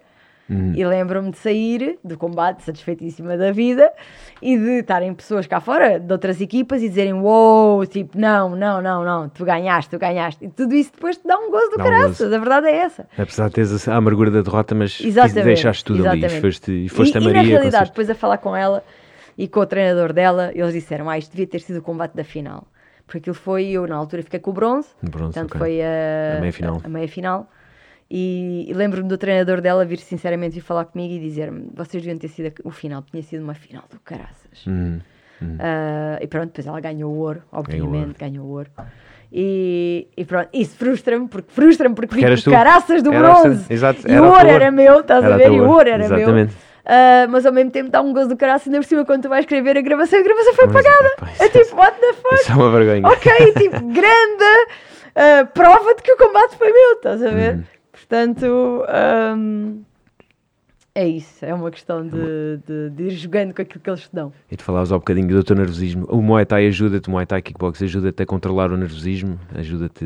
Não, muito pelo contrário. contrário. Dá-te mais nervosismo. Exacerba-me o nervosismo, Ok. exacerba-me completamente. por, por frustração com algumas coisas, por eh, de onde é que vem o, esse despoltar de nervosismo, com, obviamente que vem com, com os- com os combates e com, a, com a- Eu sim, eu sou uma pessoa naturalmente nervosa. Ah, Não pareces? Mas sou, naturalmente uma pessoa nervosa, mega impulsiva. Ah, aliás, eu e o Diogo somos completamente o oposto um Pois. do outro. Ele é uma pessoa super calma, Yin super, yang. super assertiva, tenta sempre ser o mais. ah, ah, afastar o máximo os sentimentos e conseguir ser o mais objetivo, a Uhum. avaliar a situação. Eu sou uma pessoa, eu reajo no momento. Se eu me orgulho nisso, eu orgulho muito nisso, porque na realidade eu sou, eu sou aquilo que tu vês. Exato, Estás a exato. ver? Eu sou aquilo que tu vês. E tenho uma característica que não é muito ah, aceita, acho eu, ou não é muito bem vista pelas pessoas. Eu sou muito sincera. Se eu não vou com a tua cara, tu sabes que eu não vou com a tua cara. Eu não vou Uhum. fingir, eu não vou conseguir ser hipócrita ou meter uma máscara e fingir que gosto de ti ou que me dou contigo. Acabou. Não gosto de ti, tu percebes que eu não gosto de ti. E eu prefiro alguém que, que, que não goste de mim e que me diga na cara. E se calhar até vou passar a respeitar bastante essa pessoa Exato. porque teve a coragem de a dizer coragem, é pá, exatamente. não gosto de ti do que as pessoas que são falsas. Eu não sei lidar com pessoas falsas. Eu não sei jogar jogos. Nunca soube. Esse sempre foi uma coisa que as raparigas são ótimas a fazer e eu sou péssima. Uhum. Portanto, se calhar também por isso sempre me dei muito mais com rapazes, mesmo na escola. Os meus grupos eram os rapazes, porque são pessoas que são diretas, são pessoas que resolvem as coisas na altura. Fizeste uma coisa que ele não gostou, ele disse na cara que não gostou. Aquilo, se calhar, até é falado de forma mais agressiva, mas as coisas ficam resolvidas. E as raparigas é tudo muito gira, é tudo muito bom, são todas muito amigas e depois anda tudo nas costas a espetar facadas. e Isso comigo não dá. Não, não, pois. Ah, e sou uma pessoa, lá está, impulsiva. Sou uma pessoa impulsiva, sou uma pessoa emotiva, Uhum. de sangue quente que reage na altura e de cabeça quente. Ahm, e obviamente no que toca aos combates fico sempre super nervosa antes do combate, super. O Diogo diz, ah, ah, eu não fico muito nervoso ou quase nervoso e obviamente nota uma diferença e uma evolução ao longo de toda a carreira, cada vez fica mais estável emocionalmente antes de um combate porque estás mais habituada àquilo. Eu posso dizer que hoje fico tão nervosa como ficava no início. Com exceção de que antes de estar com a Dina eu tinha ataques de pânico antes de subir ao ringue. Ok. Tinha ataques de pânico. Uh, várias vezes tinha o Diogo no balneário a acalmar-me antes de eu subir ao ringue, que eu só tinha vontade de fugir dali do balneário. E a sensação que eu tinha é que eu não fugia porque os meus pais estavam na plateia e eu não ia deixar os meus pais pendurados na plateia, não é? Portanto, muitas vezes a minha sensação era: eu vou-me embora, eu não quero estar aqui, eu vou-me embora. Depois eu, então para que é que tu continuas? Pa- Se havia esse sofrimento antes do ringue, que é continuas? É pá, não sei, porque aquilo depois, a seguir ao combate, Pós-combate tens uma há uma satisfação. sensação yeah, de satisfação, de, de, Superação. de cumprir, de superação muito grande. E uma coisa que eu também nunca permiti a mim mesmo foi desistir. Eu nunca me permiti desistir. Uhum. Nunca admiti a mim mesma desistir. Ah, independentemente, ah, ah, lá está, por exemplo, do meu problema com a depressão, Uhum. em que ah, acreditar em mim é uma coisa nula. Acreditar nas minhas capacidades é uma coisa nula, autodestruir-me é uma coisa facílima, Ah, e portanto, antes dos combates, tudo vai correr muito a mal. Eu não vou ter capacidade de, de fazer ah, o que quer que seja. Ah, ah, subo para o ringue já achar que já perdi. No entanto, não deixo de subir e não deixo de ir lá fazer, porque não admito a mim mesma não fazer. Uhum. A verdade é essa. E acho que foi isso que também me fez, apesar de, de todo o meu problema, ou todas as minhas dúvidas, ou toda a minha autodestruição, me dizer o contrário, me dizer não faças, não vale a pena, não vais conseguir. Ah, havia sempre parte de mim que dizia: não, eh, ok, não vais conseguir, tudo bem, mas pá, olha, ao menos siga. Exato, vamos lá tentar. Vamos lá tentar. Ah, mas sim, sou uma pessoa extremamente nervosa. Por isso, a nível dos nervos, posso dizer que, estando numa gala completamente desconhecida, como estando no Glory, é exatamente a mesma coisa. Isso é incrível. não- É é- quando é que foste diagnosticada com depressão? Quando é, quando é que apareceram os primeiros Aos sintomas? 17, aos 17 17 anos. anos. Aos 17 anos. Como é que foi essa fase na tua, a nível mental e a nível mesmo Epá, físico mesmo? Foi muito esquisito porque eu, eu já estava há meses hum, a sentir-me completamente instável a nível emocional. Imagina, era super fácil eu chegar a casa, fechar-me no quarto a chorar. Porquê? Não sei. Chorava, estava triste. toda a gente estava- acha que é uma disfunção hormonal. Exatamente, o que, exatamente, o que é que acontece? Ah, estás na adolescência. Uhum. Pronto, normal. Há uns que reagem de forma mais agressiva, há outros que reagem de forma mais emotiva. Eu ah, reagia de forma agressiva a nível mental, ou seja, às vezes os meus pais diziam coisas super banais que me irritavam. Eu não, não lhes dizia ou não era agressiva para eles, mas por dentro ficava a ferver. E, epá, e eram coisas tão banais como bom dia ou boa tarde, tipo, tão estúpido como isto. Uh, chegava a casa, fechava-me no quarto a chorar, uh, e aquilo, toda a minha existência era um bocadinho sofrimento e um bocadinho uma dúvida pessoal gi- gigante de eu não sou capaz, eu não tenho capacidades para nada, eu nunca vou conseguir fazer nada, uh, sou uma idiota, era uma excelente aluna, uh, tive.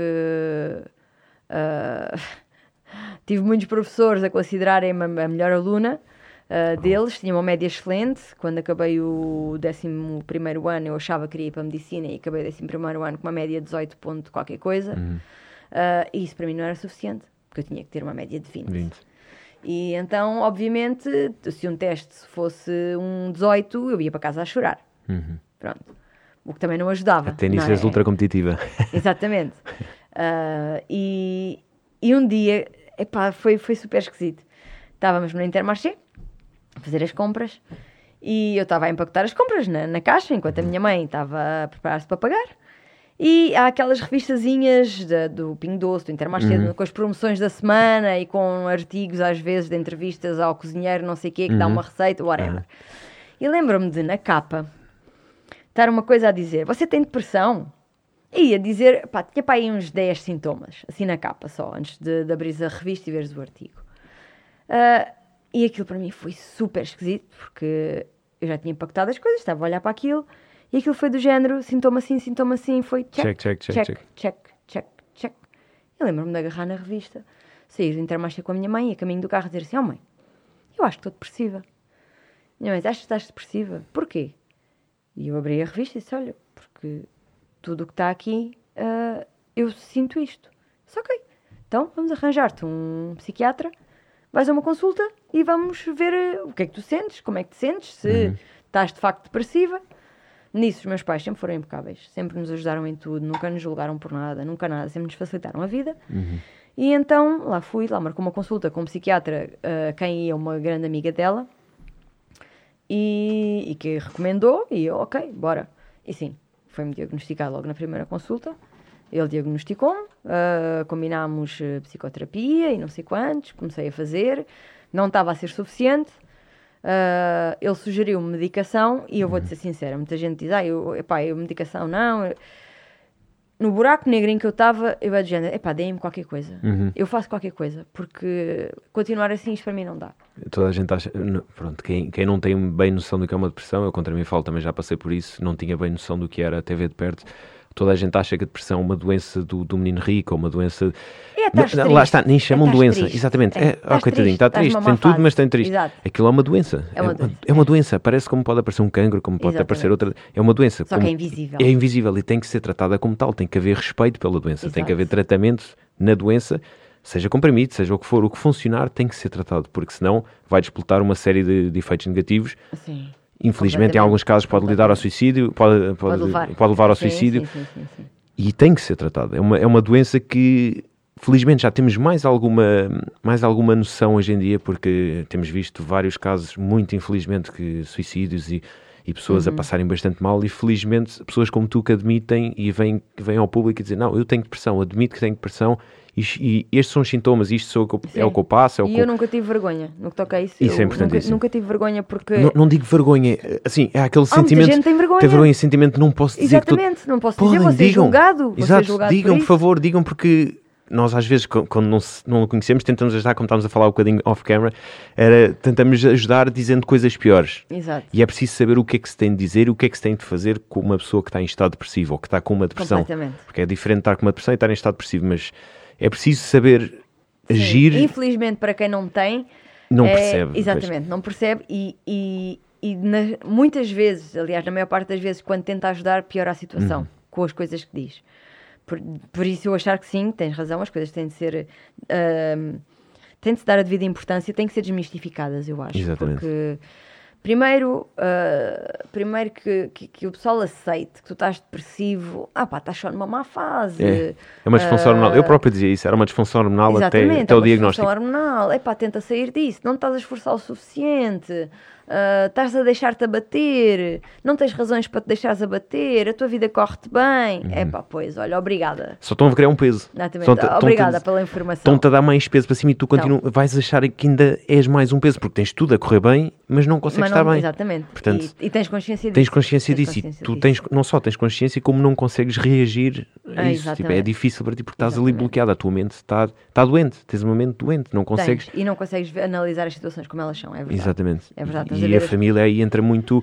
Pode entrar ao início porque não sabem, lá está, entram de maneira uh, negativa sem quererem, com a Sim. melhor das intenções, são negativos, mas passado um tempo vão, vão, aprender, a vão lidar. aprendendo a lidar. Sim, vão aprender a lidar. E isso é importante, a família é importantíssima. E amigos, é, yeah, eu ia dizer isso, eu ia dizer, epá, é super importante teres quem compreenda ao lado, porque eu conheço pessoas que infelizmente não tiveram e se calhar podiam ter saído de, das depressões mais cedo ou de forma uhum. mais fácil e não o fizeram porque não tiveram a ajuda necessária ao lado. Uhum. Não tiveram, inclusive, uma. Não procuraram ajuda profissional uhum. porque quem estava ao lado dizia que não havia razão para, ou que era estúpido fazê-lo, ou que se fizesse era porque estava maluquinho, ou todos esses estigmas. Conceitos errados. Uh, e, e a pessoa acaba por não procurar ajuda e por achar que tem que resolver aquilo por ela mesma uhum. e por cada vez se afundar mais, porque na realidade, tu quando estás numa depressão Uh, tu não queres sair da depressão, estalas os dedos e já saíste. Claro que não. Tu precisas de ajuda profissional. Exatamente. A verdade é essa. Muitas vezes precisas de ajuda profissional porque lá está, não é um estado em que tu estás triste. É uma, é uma disfunção que estás o teu doente. corpo está a ter. Exatamente. Estás doente, exatamente. não há hipótese. E... Portanto, tal como procuras um médico quando estás com alguma coisa, exatamente. aqui é igualmente importante teres uma ajuda profissional uh, no que toca a isso. Portanto, mesmo quando às vezes alguém me vem dizer que, que está depressivo ou quer falar comigo, mas não tem ajuda profissional, ok, eu posso dar conselhos, ou posso dizer como é que eu reagi perante certa coisa, ou certa reação, ou como é que uh, eu vejo aquela situação, mas... Eh, mas tu és eu, tu. E sou eu, cada caso é um caso, e eu digo-lhes sempre, pá, procurar ajuda profissional. E não é vergonha nenhuma procurar ajuda profissional. De maneira nenhuma, por favor, nenhuma, por favor, procurem. Nenhuma, para evitar, evitar situações piores, por favor, peçam uhum. ajuda, porque Sim. realmente não há maneira a não ser com ajuda, com ajuda profissional. Tens, e tu tens que primeiro aceitar que estás depressivo, porque é o primeiro passo. vês muita gente a negar que, que o está. Se dizem que é o primeiro grande passo, é, é. é mesmo tu aceitares e, e teres vontade de procurar ajuda. Aí está. Primeiro aceitares e depois admitires, vou dizer assim, hum. o, o necessitares de ajuda, porque eu não posso agarrar em ti, tu estás depressivo, eu não posso agarrar em ti, fechar-te num consultório com um psiquiatra ou com um psicólogo e tu não vais sair de lá curado. Porque quem não admite, quem não quer ajuda, meu amigo, não há milagres. É mais um peso. É, não há milagres, já, não, não vai servir de nada que a pessoa não quer ajuda. Exatamente. Agora, tu precisas estar aberto, uh, ok, não, isto, é, isto está muito a negro, eu quero fazer alguma coisa porque isto não pode continuar assim e vamos embora, até porque há diferentes uh, tipos de pressão, diferentes graus claro de pressão. Uh, eu, inclusive, uh, leio alguns livros sobre isso e sigo. Agora não sei dizer qual é o nome do autor, mas eu lembro-me de ver uma TED Talk dele e ficar mega fã e comprei o livro dele pá, ele tem estados depressivos em que não consegue sair da cama, não consegue tomar banho, não consegue fazer nada e são os amigos dele que cuidam dele, vão lá à casa, que o obrigam a tomar banho, que o levam a passear, que lhe levam a comida, porque ele nem fazer comida, nem.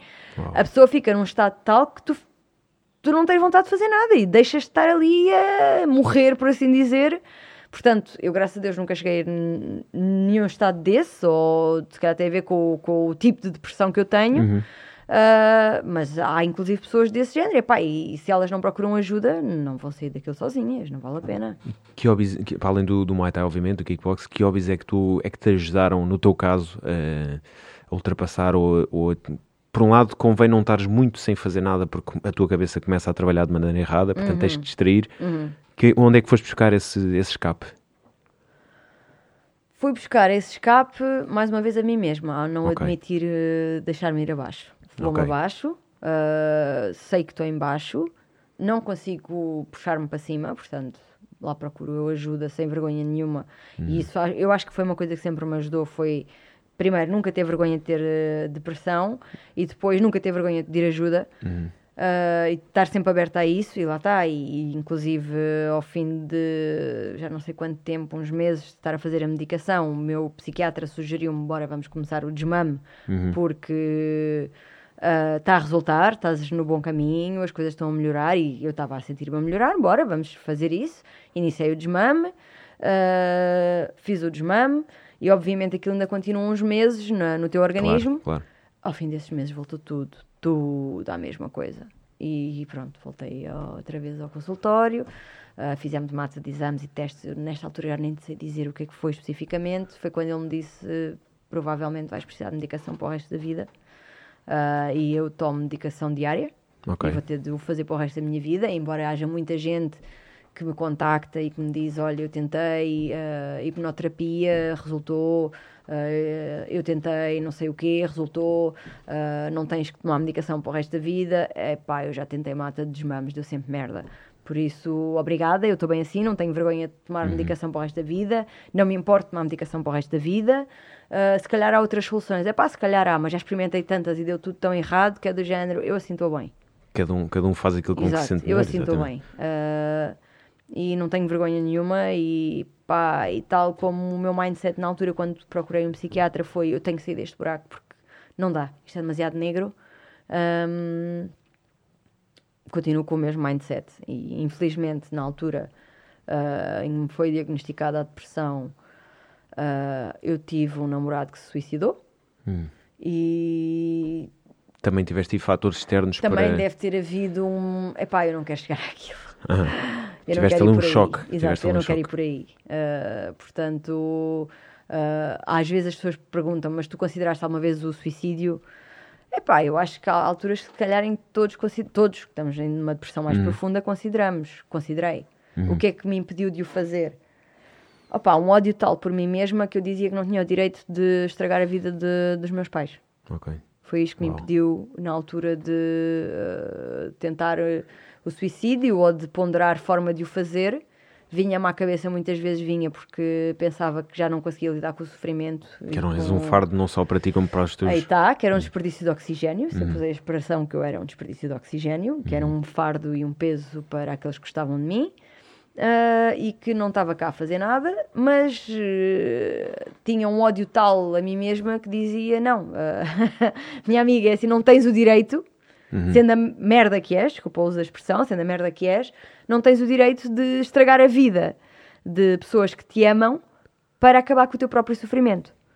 E foi isso que na altura fez com que eh, tinha 17 anos, estava 17, 18, estava ali na altura em que as coisas estavam negras ah, e pronto, eu não o fiz por esta razão. Foi Ah. a tua fase mais baixa no- na depressão? Não. Não, não. Ah, na altura foi porque nunca tinha lidado com isso, não Exato, sabia foi uma- era novidade. Foi uma novidade.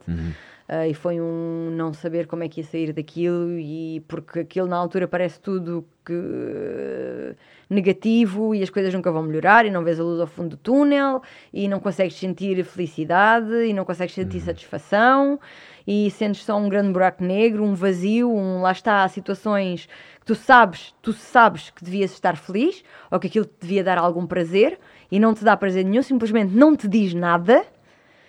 Epá, isso acaba por ser um bocadinho desesperante. Claro que sim. Ah, mas não, não foi, não foi a altura mais baixa da, da, da minha vida, ou um dos episódios mais agressivos da, da minha depressão. Tive episódios muito mais agressivos, inclusive quando entrei em overtraining há poucos anos, em que eu posso dizer-te que a minha fase negra durou seis meses, portanto.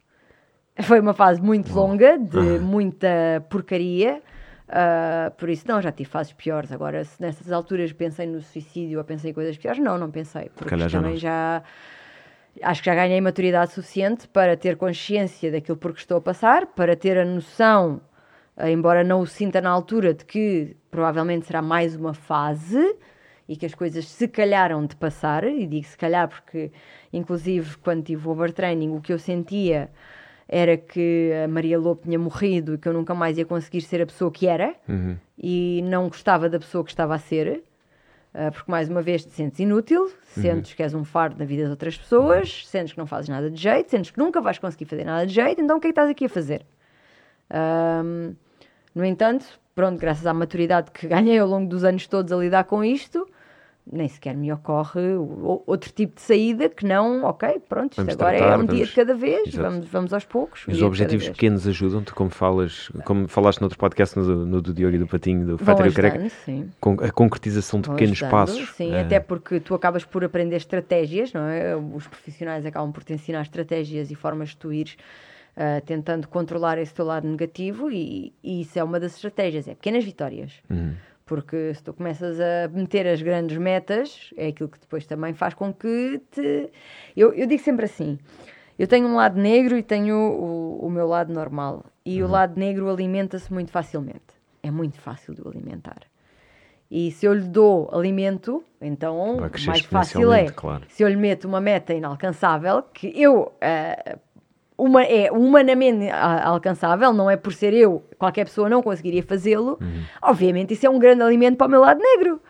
Claro e então tem que, lá está, pequenas vitórias. As coisas pequeninas, fáceis de alcançar, fáceis de realizar, fáceis de tu provares a ti mesmo que és capaz, aos poucos, com calma.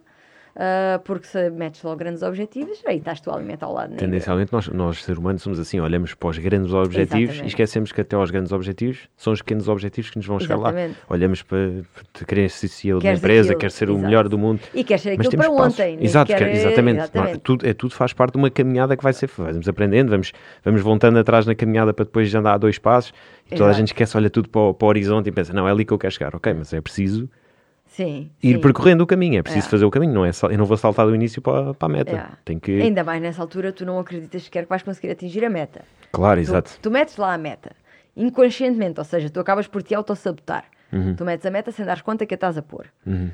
E depois, obviamente, é inalcançável. E, obviamente, tudo isso vai servir para te provares a ti mesmo que, de facto, não vales nada. E que nunca vais conseguir fazer nada. É tudo um combustível. Tudo é um é combustível, combustível, nessa fase. É tudo combustível nessa Exatamente. fase. Tudo. Eu chego a... Quando estou numa fase negra deixo cair um garfo e eu sou o maior incompetente deste mundo de deixar cair um garfo. Pois. E desato a chorar e fecho-me no quarto a chorar porque eu sou o maior incompetente porque um garfo. garfo me saltou da mão. Uhum. Literalmente. Eu estou a dar um exemplo que me aconteceu já. Portanto. Uhum. Uh, coisas tão estúpidas como essas. Como tu estás de manhã, não consegues decidir se vais calçar uns ténis ou se vais calçar umas botas e e não isso é um desespero porque nem isso eu sou capaz de fazer, nem tenho capacidades para, fazer, para, para, decidir que tipo de sapatos é que eu vou calçar hoje. Portanto, tudo se torna. Pá, e acontecia, por exemplo, uh, montes de vezes o Diogo uh, perguntar-me: Olha, para o almoço, queres arroz ou massa? Pergunta complicada. Pronto. Matemática. Pronto. Uh, epá, escolhe tu, escolhe tu. Não, mas uh, para mim tanto me faz, por isso diz tu. Não, escolhe tu, escolhe tu, escolhe tu. Nem, uma, nem uma decisão tão simples Nem isso eu consigo decidir. Uhum. E depois escolho arroz e depois fico, fica-me a matutar. Uh, se calhar não devia ter escolhido arroz, porque se calhar apetecia-lhe a ele mais massa e eu é que disse que era arroz, e se calhar uh, por causa disso a refeição dele vai ser pior. Lá estou eu a prejudicar tudo, lá estou eu a ser um peso, lá estou eu a ser um fardo, lá estou eu a não facilitar a vida dele pronto, lá está o combustível. Tudo é combustível. E Tudo é combustível. Foste, foste arranjando, obviamente, estratégias. Eh, recentemente voltaste sim. a estudar também. Sim, sim, voltei Foi, a estudar. Também fruto da pandemia que vocês já não combatem os exatamente, dois há bastante exatamente. tempo. Exatamente. Lá está, também fruto de, daquilo que também estávamos a falar. Uh, de, da necessidade de tu te sentires uma pessoa produtiva, Cresceres. não é? Uhum. E de investires em ti, uhum. de te desenvolveres e acontece o ok, os combates acabaram, não sabes quando é que as coisas vão vir, uhum. Uh, ok, vais ficar aqui de braços cruzados a deixar o tempo passar só porque sim? Não, então bora, vamos arranjar um plano B, vamos arranjar alguma coisa que tu podes fazer, vamos arranjar alguma coisa em que uh, neste momento podes investir, até porque temos que ter consciência de que uma carreira no desporto tem um prazo de validade, claro que sim, porque claro que o sim. teu corpo, a partir de uma certa altura, por muito que a tua cabeça queira, o teu corpo não responde. Não responde, obviamente. Portanto, na realidade, esse plano B teria que ser tornado uh, real mais cedo ou mais tarde. Começou a ser tornado real mais cedo. Basicamente. E vocês têm tido, têm tido várias ideias que eu até tenho gostado bastante, os, não só os lives na vossa página Muay Thai 2, Exato, como. Muay Thai 2. Sim, o Muay Thai 2 surgiu, surgiu também numa de temos que fazer alguma coisa, okay. não é? Uh, Grande página, de... quem não segue, siga. Quem gosta de Muay Thai. que agora por acaso, lá está, como o curso apertou um bocadinho, já para aí há um mês que eu não toco na página. Mas tem é muito conteúdo, mas ainda tem muito conteúdo, uh, tem muita coisa para se ver. Mas lá está, nesta altura, como também estou numa fase fixe, não me culpo por isso, é dizer, ok, espera, tu precisas do okay, tempo para claro. ti para investir agora nesta parte claro. do curto, portanto numa altura negra. Ora, já seria combustível, já seria uma incapaz, porque Nem não era capaz, fazes. exatamente, não era capaz nem sequer de fazer uma publicação, nem que fosse uma vez por semana na página. Ah, e depois a página surgiu ah, ao início porque o Diogo começou a fazer lives no, No Instagram. no, no Instagram. Grandes ah, lives, muito boas. A falar sobre mata de coisas relacionadas com o Muay Thai. E eu pensei, epá, isto tem aqui sumo, porque não agarramos nisto e, e não tornamos isto um projeto, Uhum. porque pá, a nossa paixão é o Muay Thai, não é?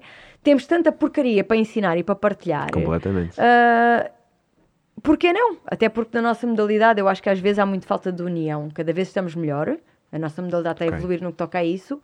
Mas muitas vezes as pessoas querem guardar os seus segredos para, para si. As coisas que aprendem para si, as coisas que têm vindo a desenvolver para si. E eu acho que isso contribui para que a modalidade não evolua. Porque se tu podes partilhar, se eu posso chegar ao pé de alguém e dizer-lhe, olha, estas luvas são as mais aconselhadas, ou nesta situação podes fazer isto, ou podes pôr as ligaduras desta maneira, ou antes de um combate podes usar esta estratégia, ou quando estás frustrado num treino podes pensar desta maneira. Porquê é que eu não o hei de fazer e hei de esperar pela pessoa aprender por ela mesma? Se calhar a pessoa aprende isso daqui a 3 anos, 4 anos, 5 anos, e eu posso dar-lhe já essa informação, se calhar daqui a 5 anos a pessoa vai estar muito mais evoluída do que eu iria estar, ou do que eu estava quando tive que aprender por mim. Porquê é que eu não posso facilitar esse processo para a pessoa? Até porque tu não vais revelar segredos que se podem usar contra ti. Eventualmente, claro que vais mostrar técnicas, mas Mas a maneira como tu interpretas a técnica é diferente de como outra pessoa. Exatamente. Num combate E- é e diferente. assim, e é tudo atenção, e se eu, se eu facilitar alguém ficar melhor do que eu, porreiro, porque essa pessoa vai me fazer a vida negra, isso é ótimo. É um desafio, lá É um está. desafio. Exatamente. É ótimo. Porque é que eu hei de querer ser a mais esperta ou a melhor e não permitir aos outros que evoluam? Isso é uma coisa ótima, por exemplo, nos nossos treinos. Nós treinamos com todo o tipo de pessoas. Treinamos com amadores, treinamos com pessoal de manutenção, treinamos Uhum. com montes de gente. E às vezes o pessoal de manutenção fica super envergonhado e diz: Ah, desculpa, hoje perdeste o teu treino comigo. Se eu não perdi o meu treino contigo, o que é que eu havia de ter perdido o meu treino contigo? Primeiro é ótimo porque estou a rever bases. Depois é ótimo porque ao estar a ensinar-te, estou também eu a relembrar-me certo tipo de coisas e a arranjar formas de o explicar de maneira mais simples. Ah, e depois, se eu não te ajudar a que, tu evolu a que tu evoluas, vais evoluir de forma muito mais lenta e se calhar assim, mais rapidamente, me vais fazer a vida negra. Não vais contribuir para o meu treino, exato, para o meu crescimento, naturalmente. Ou seja, tens que ajudar seja, para te ajudarem a ti todos, também. exatamente, todos nos ajudamos. Tu evoluires, se um dia fores melhor do que eu, porque eu te ajudei a ser melhor do que eu, isso para mim é uma vitória. Uhum. Eu ajudei-te a ser melhor do que eu. Ótimo.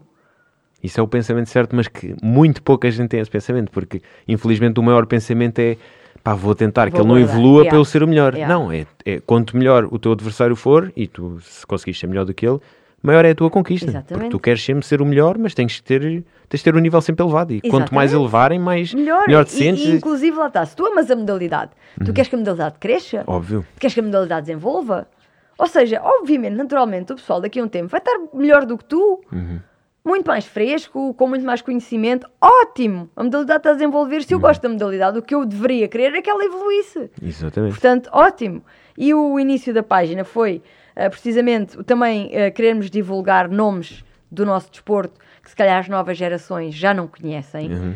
pela falta precisamente de divulgação. E mídia, e claro. que foram pessoas que contribuíram para que o nosso desporto nesta altura esteja como está. Uhum. Eu acho que é, é pena esses nomes perderem-se. Completamente. E as novas gerações não saberem, porque é que acabas por conhecer um bocado a história do teu desporto, como é que isto começou, como é que, quem é que contribuiu, quem é que foi um nome sonante nisto, quem é que foi o primeiro português a ir fazer história lá fora. Uhum. Porque o primeiro português a ir fazer história lá fora abriu portas para os outros portugueses poderem ir lá fora. Uhum. Portanto, porquê é que não de dar valor a essas pessoas só porque, ah, pronto, já morreram, não sabes, não é? O nome morreu, a pessoa agora tem a vida normal dela, já não é atleta e não vais divulgar? Claro que vais divulgar. Claro, óbvio. Até porque lá está, essas próprias pessoas têm montes de conhecimento a partilhar. Conhecimento que se calhar nesta altura está desatualizado. Mas na altura deles, fizeram deles quem eles foram. Uhum. Maravilha! Tudo isso é sumo.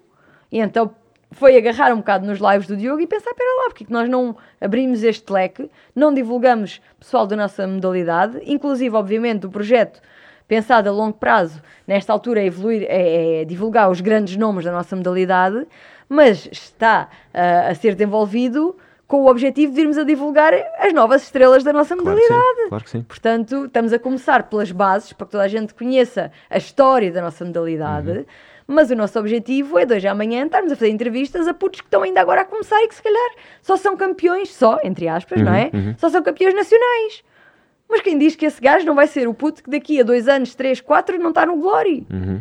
E porquê é que não Sem havemos de o entrevistar e de lhe perguntar o que é que o fez vir para esta modalidade e porquê é que escolheu uma modalidade e está a gostar, corresponde às expectativas? Foste campeão nacional e ficaste por aqui, pronto, está bom, queres seguir a tua vida? Tudo Dar isto- voz a- dar voz a quem tem que ter vozes, voz. Exatamente, porque é assim, são putos que se esforçam, são putos que também estão a fazer os sacrifícios à sua, ah, ah, dentro daquilo que podem. Porquê que não vais dar valores a essas pessoas? O quê? Uhum. Ah, se calhar ainda não é ninguém, está só a fazer, fez três combates, fez... Não, Então, mas espera lá, mas fez três combates agora? Ah, Uhum. mas se calhar quando chegar à altura do curso, vai preferir o curso e vai deixar os três para trás. Deixa, deixar! Qual é o mal? Exato. Nesta altura não foi Opções. campeão, nesta altura não tem este sonho, nesta altura não faz isto. E vocês ajudam enquanto podem. Exatamente. Enquanto- enquanto faz Tudo isso sentido. é divulgação. Aham. Porque depois, se calhar, quem ouvir este miúdo pensa. Pensa, ah, ah, eu não sou capaz disto, ou não sou capaz deste desporto, ou não, não tenho capacidades para treinar, ou para fazer isto. Porquê não? Se calhar ao ouvir a pessoa diz, ah, espera lá, se ele conseguiu, eu também consigo. Porquê Uhum. que eu não hei de conseguir? E lá está mais alguém a ir fazer um desporto por prazer, porque eu acho que uma coisa muito positiva no Muay Thai, o pessoal vê isto como um desporto, ah, então pessoas a baterem-se, é um desporto agressivo. Não, ah, eu acho que é muito mais do que isso. E se queres Claro. que eu te diga e que eu tenho vindo a aprender ao longo de todos estes anos, é que o Muay Thai te dá uma coisa que muitos desportos não te dão. Dá-te ahm, a noção de que tu consegues ultrapassar os teus limites. E eu acho que isso é super importante para tu depois transpores para a tua vida. Porque há muita gente que entra ali com a noção ou com a ideia errada de que eu não tenho capacidades para isto. E, ah, eu gostava tanto de treinar isto, mas eu não consigo. Mas não consegues porquê? Nem experimentaste, como é que tu já podes dizer Não que não consegues porquê? Exato. Ah, eu não tenho capacidade física. Isso ganha-se. Ah, eu não tenho capacidade técnica, tenho, sou lenta a aprender. Calma, não, é, não chegas lá em dois anos. Ah, chegas lá em três, chegas lá em quatro. Ah, calma.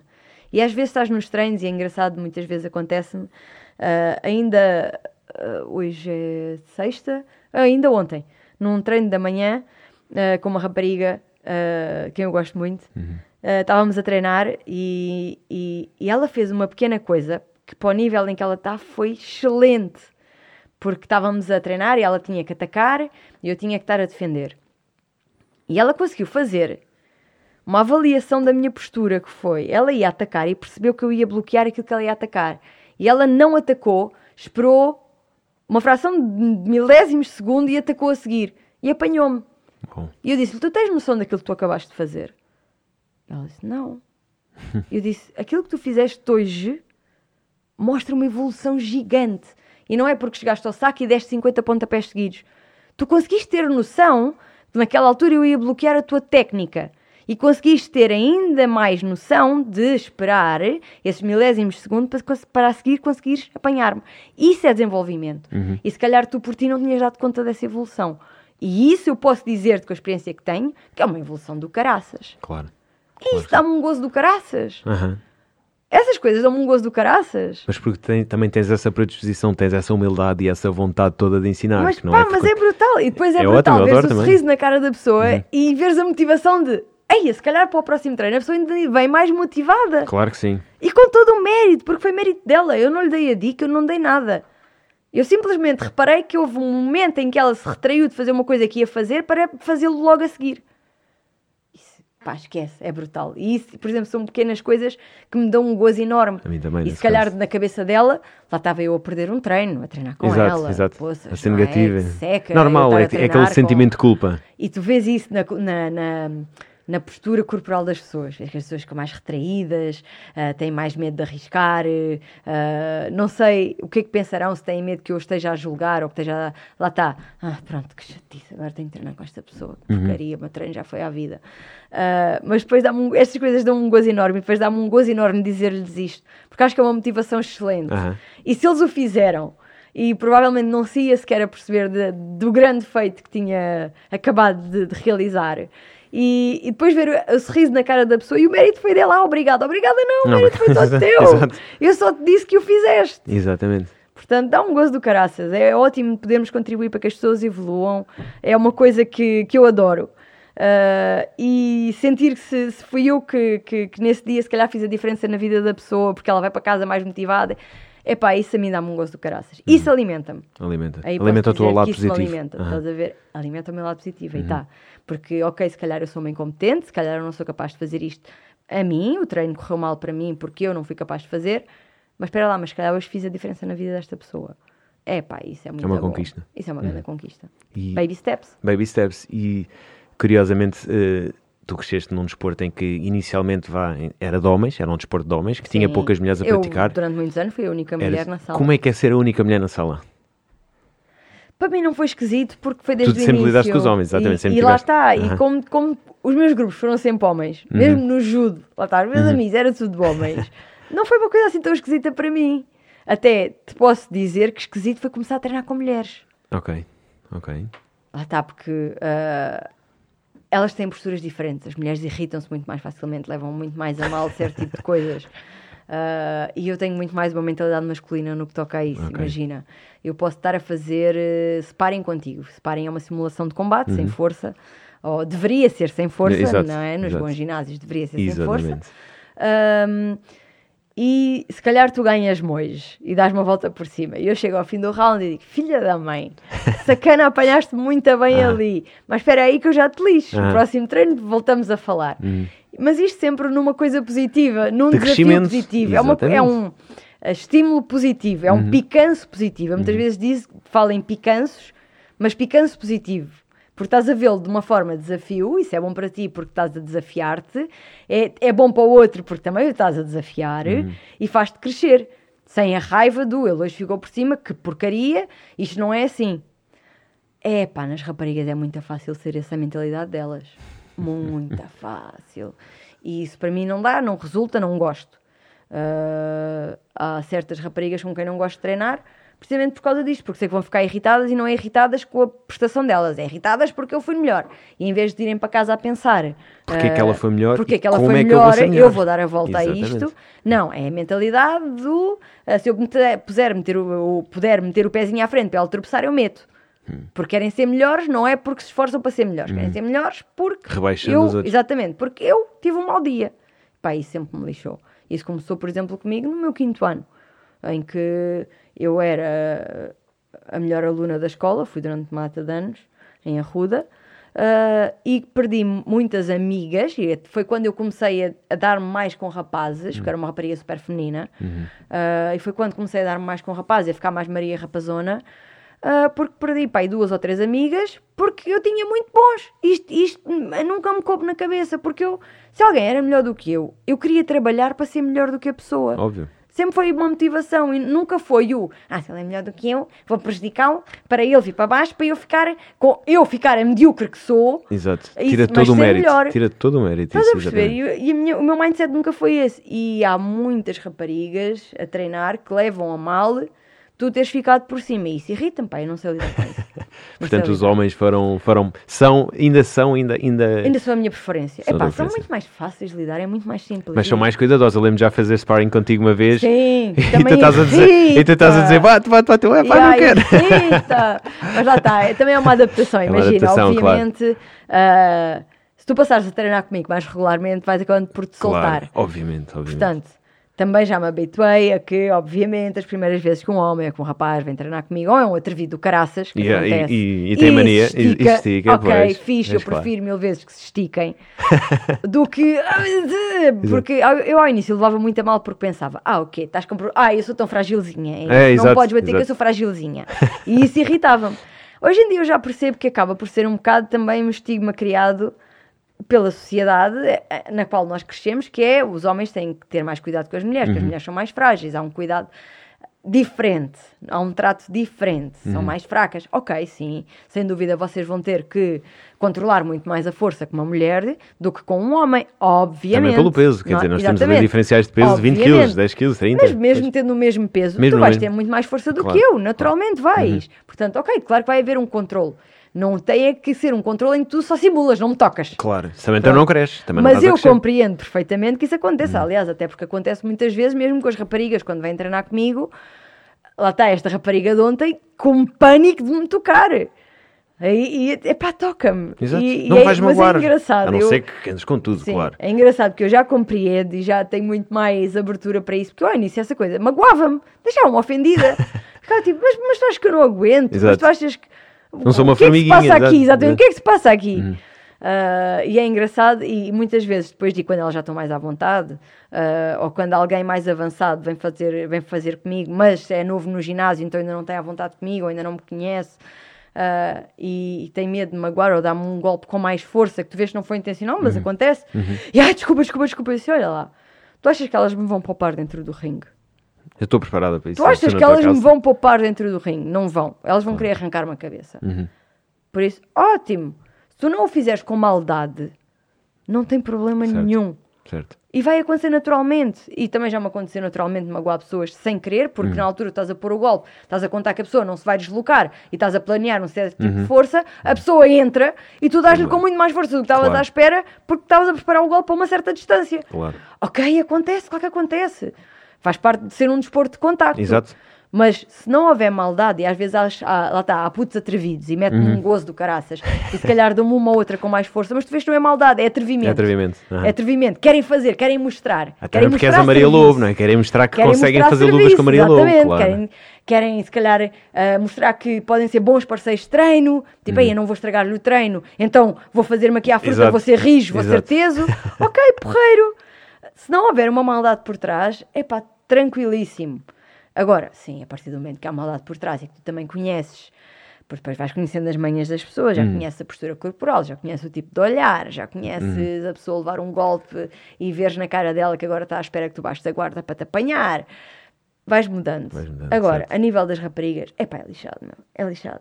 Tens, ah, tenho raparigas no treino ah, que são 5 estrelas. Aliás, tenho raparigas quando eu entrei para a Dina que ainda hoje me são super queridas e já não treinam, mas ainda me dizem muito. Ah, e uma, inclusive, é a minha melhor amiga. Uhum. Ah, e a Catarina Valério, por exemplo, quando eu entrei para a Dina, a Catarina Valério era, ah, já era conhecida, já tinha nome, era do meu peso. E muita gente na altura me disse: Ah, vais para a Dina, tem lá a Catarina Valério, tu achas que os combates vão para quem? Vais lá fazer o quê? E, por exemplo, sempre fui super bem recebida e sempre a respeitei imenso. E nessa altura, sim, adorava treinar com raparigas, porque tinha ali duas ou três companheiras de treino do caraças em que acontecia aquilo que acontece com os homens, que é uma ficou por cima, filha da mãe, caraças, como é que tu fizeste isto? Como é que tu me apanhaste tantas vezes aí? E depois a seguir já vais, ok, espera, agora neste treino não me vai apanhar, que eu já vou Já- bloquear já sei, isto, já vou exato. apanhar deste lado. E isso faz-te evoluir, e faz-te evoluir num ambiente saudável. Uhum. Obviamente, quando as equipas começam a crescer, começa a entrar vários tipos de pessoas com vários tipos de posturas e vários tipos de atitudes que tu já não consegues controlar e acaba por ser mais chato, porque depois há aquelas que são mais raparigas, pronto. E as coisas comigo não resultam e eu não gosto de treinar eh, maioritariamente com raparigas. Não me importo, porque muitas delas também são umas gandas bacanas e é porreiro. Agora, é pá, não me deem raparigas com feitios. Não Pois. gosto. Mas isto, isto para dizer o quê? Para as mulheres, que há muitas mulheres que têm medo, entre aspas, de, de entrar para um desporto de combate, no Muay Thai, kickbox, boxe, o que for. excelente, é Só excelente. porque, ah, vou para um ginásio de rapazes, preciso de um ginásio só de raparigas. Não, há ginásios só não. de rapazes que os vão ensinar, se calhar, até mais. Sim. Não, não, vão, não se vão magoar constantemente, aliás, pode haver um bocadinho dos dois, mas entrem, façam desporto. Há muitas mulheres que, exato, que ah, é um desporto de combate, é muito violento, muito agressivo. Não, É, se calhar é muito menos agressivo do que, Do que no- estão à espera, do que estão à espera mas é e- e, menos agressivo do que um desporto tipo um vôlei, coisas que É são desporto, um rugby, é eventualmente, tanto é faz. Pode ser, pode ser muito benéfico para vocês e não tão Pode, prejudicial como exatamente. pensam que vai ser, que não e vai. é o que eu te digo, e é engraçado porque eu vejo em muita gente a, a, a, a mudança na atitude quando percebem que afinal achavam que não conseguiam fazer mais do que aquilo e afinal conseguem. Superação. Ah, ok, afinal consigo. E depois, na realidade, naturalmente, se acaba por ser transportado para a vida, porque isso dá-te mais confiança. claro, claro que Dá-te sim. mais confiança, dá-te mais percepção que tu afinal não és tão limitado como achavas que eras. Ou Uhum. se calhar, se te empenhares em atingir aquela meta, até consegues alcançá-la. Uhum. Ah, arriscas mais, tens outra postura. E também já vi posturas ao contrário, de entrarem ali a achar que são os reis e perceberem que se calhar a humildade é uma coisa que compensa mais. Uhum. Portanto, pá, não é só um desporto. Não, é mesmo. É muito mais. É, É aquela, aquela coisa ah, banal que se diz, não é? Do ah, é uma filosofia de vida. É um... Acaba por ser, porque acaba por ser transportado também para a tua vida do dia a dia e acaba por ser uma coisa muito positiva. Uhum. Muito mais do que um desporto de combate. Tu ainda tens muito para conquistar no Muay Thai. Ainda quero. Enquanto o corpo mexer e, e tiver as expectativas, ainda quero. Tens, sentes- já sentes uma grande diferença no corpo, Já obviamente. sinto. A nível de recuperar de lesões, por exemplo. Lesões. Posso falar. Tenho lesões acumuladas que já não consigo curar. Uhum. ah, e que já me impedem de fazer muitas coisas nos treinos. É às vezes até engraçado porque a Dina diz: sei lá, imagina, vão dar circulares no saco. E o pessoal está a dar com velocidade e eu estou só a dar com força. E o pessoal uh, fica a olhar, ah, posso dar com velocidade com força. Tu dás com velocidade, eu dou com força. Já tenho, eu gosto sempre disso, já tenho o, o cartão de desconto sénior, porque pelas minhas lesões já vou ter de fazer diferentes Claro, tipos de exercício. que me claro. custou aceitar esta porcaria para caraças. Faz parte. Porque tu achas que vais ser invencível até o resto Jovem da vida e que invencível. vais ser capaz de fazer aquilo para o resto da vida e depois tens jovens ao teu lado a fazer e tu queres fazer tanto como eles e tu tens que encarar que já não consegues. A verdade Exato. é essa. Mas que Exato. chegas ao mesmo sítio que eles, só que se calhar por um processo um bocado diferente. Maria, foi um prazer enorme conversar contigo. Tu és um Obrigada. poço de sabedoria, muitos anos de experiência. És uma das Obrigada. atletas que eu mais admiro por toda a resiliência e pela coragem que tens em admitir a depressão e todos os aspectos mentais. És, um- és sempre muito boa de ouvir e espero que voltes no futuro. Ficou tanto por dizer e tanto por falar. Espero que voltes Dá no para, futuro. mais, dá para mais uns. Dá para mais para umas mais 5 uns, horas. Felizmente, dá para mais tu e uns. eu calado são as pessoas mais faladoras e são um prazer ter aqui. Portanto, muito obrigado por teres Obrigada vindo eu. e fica para uma próxima, uma próxima conversa. Fica combinado. Combinado. Obrigado.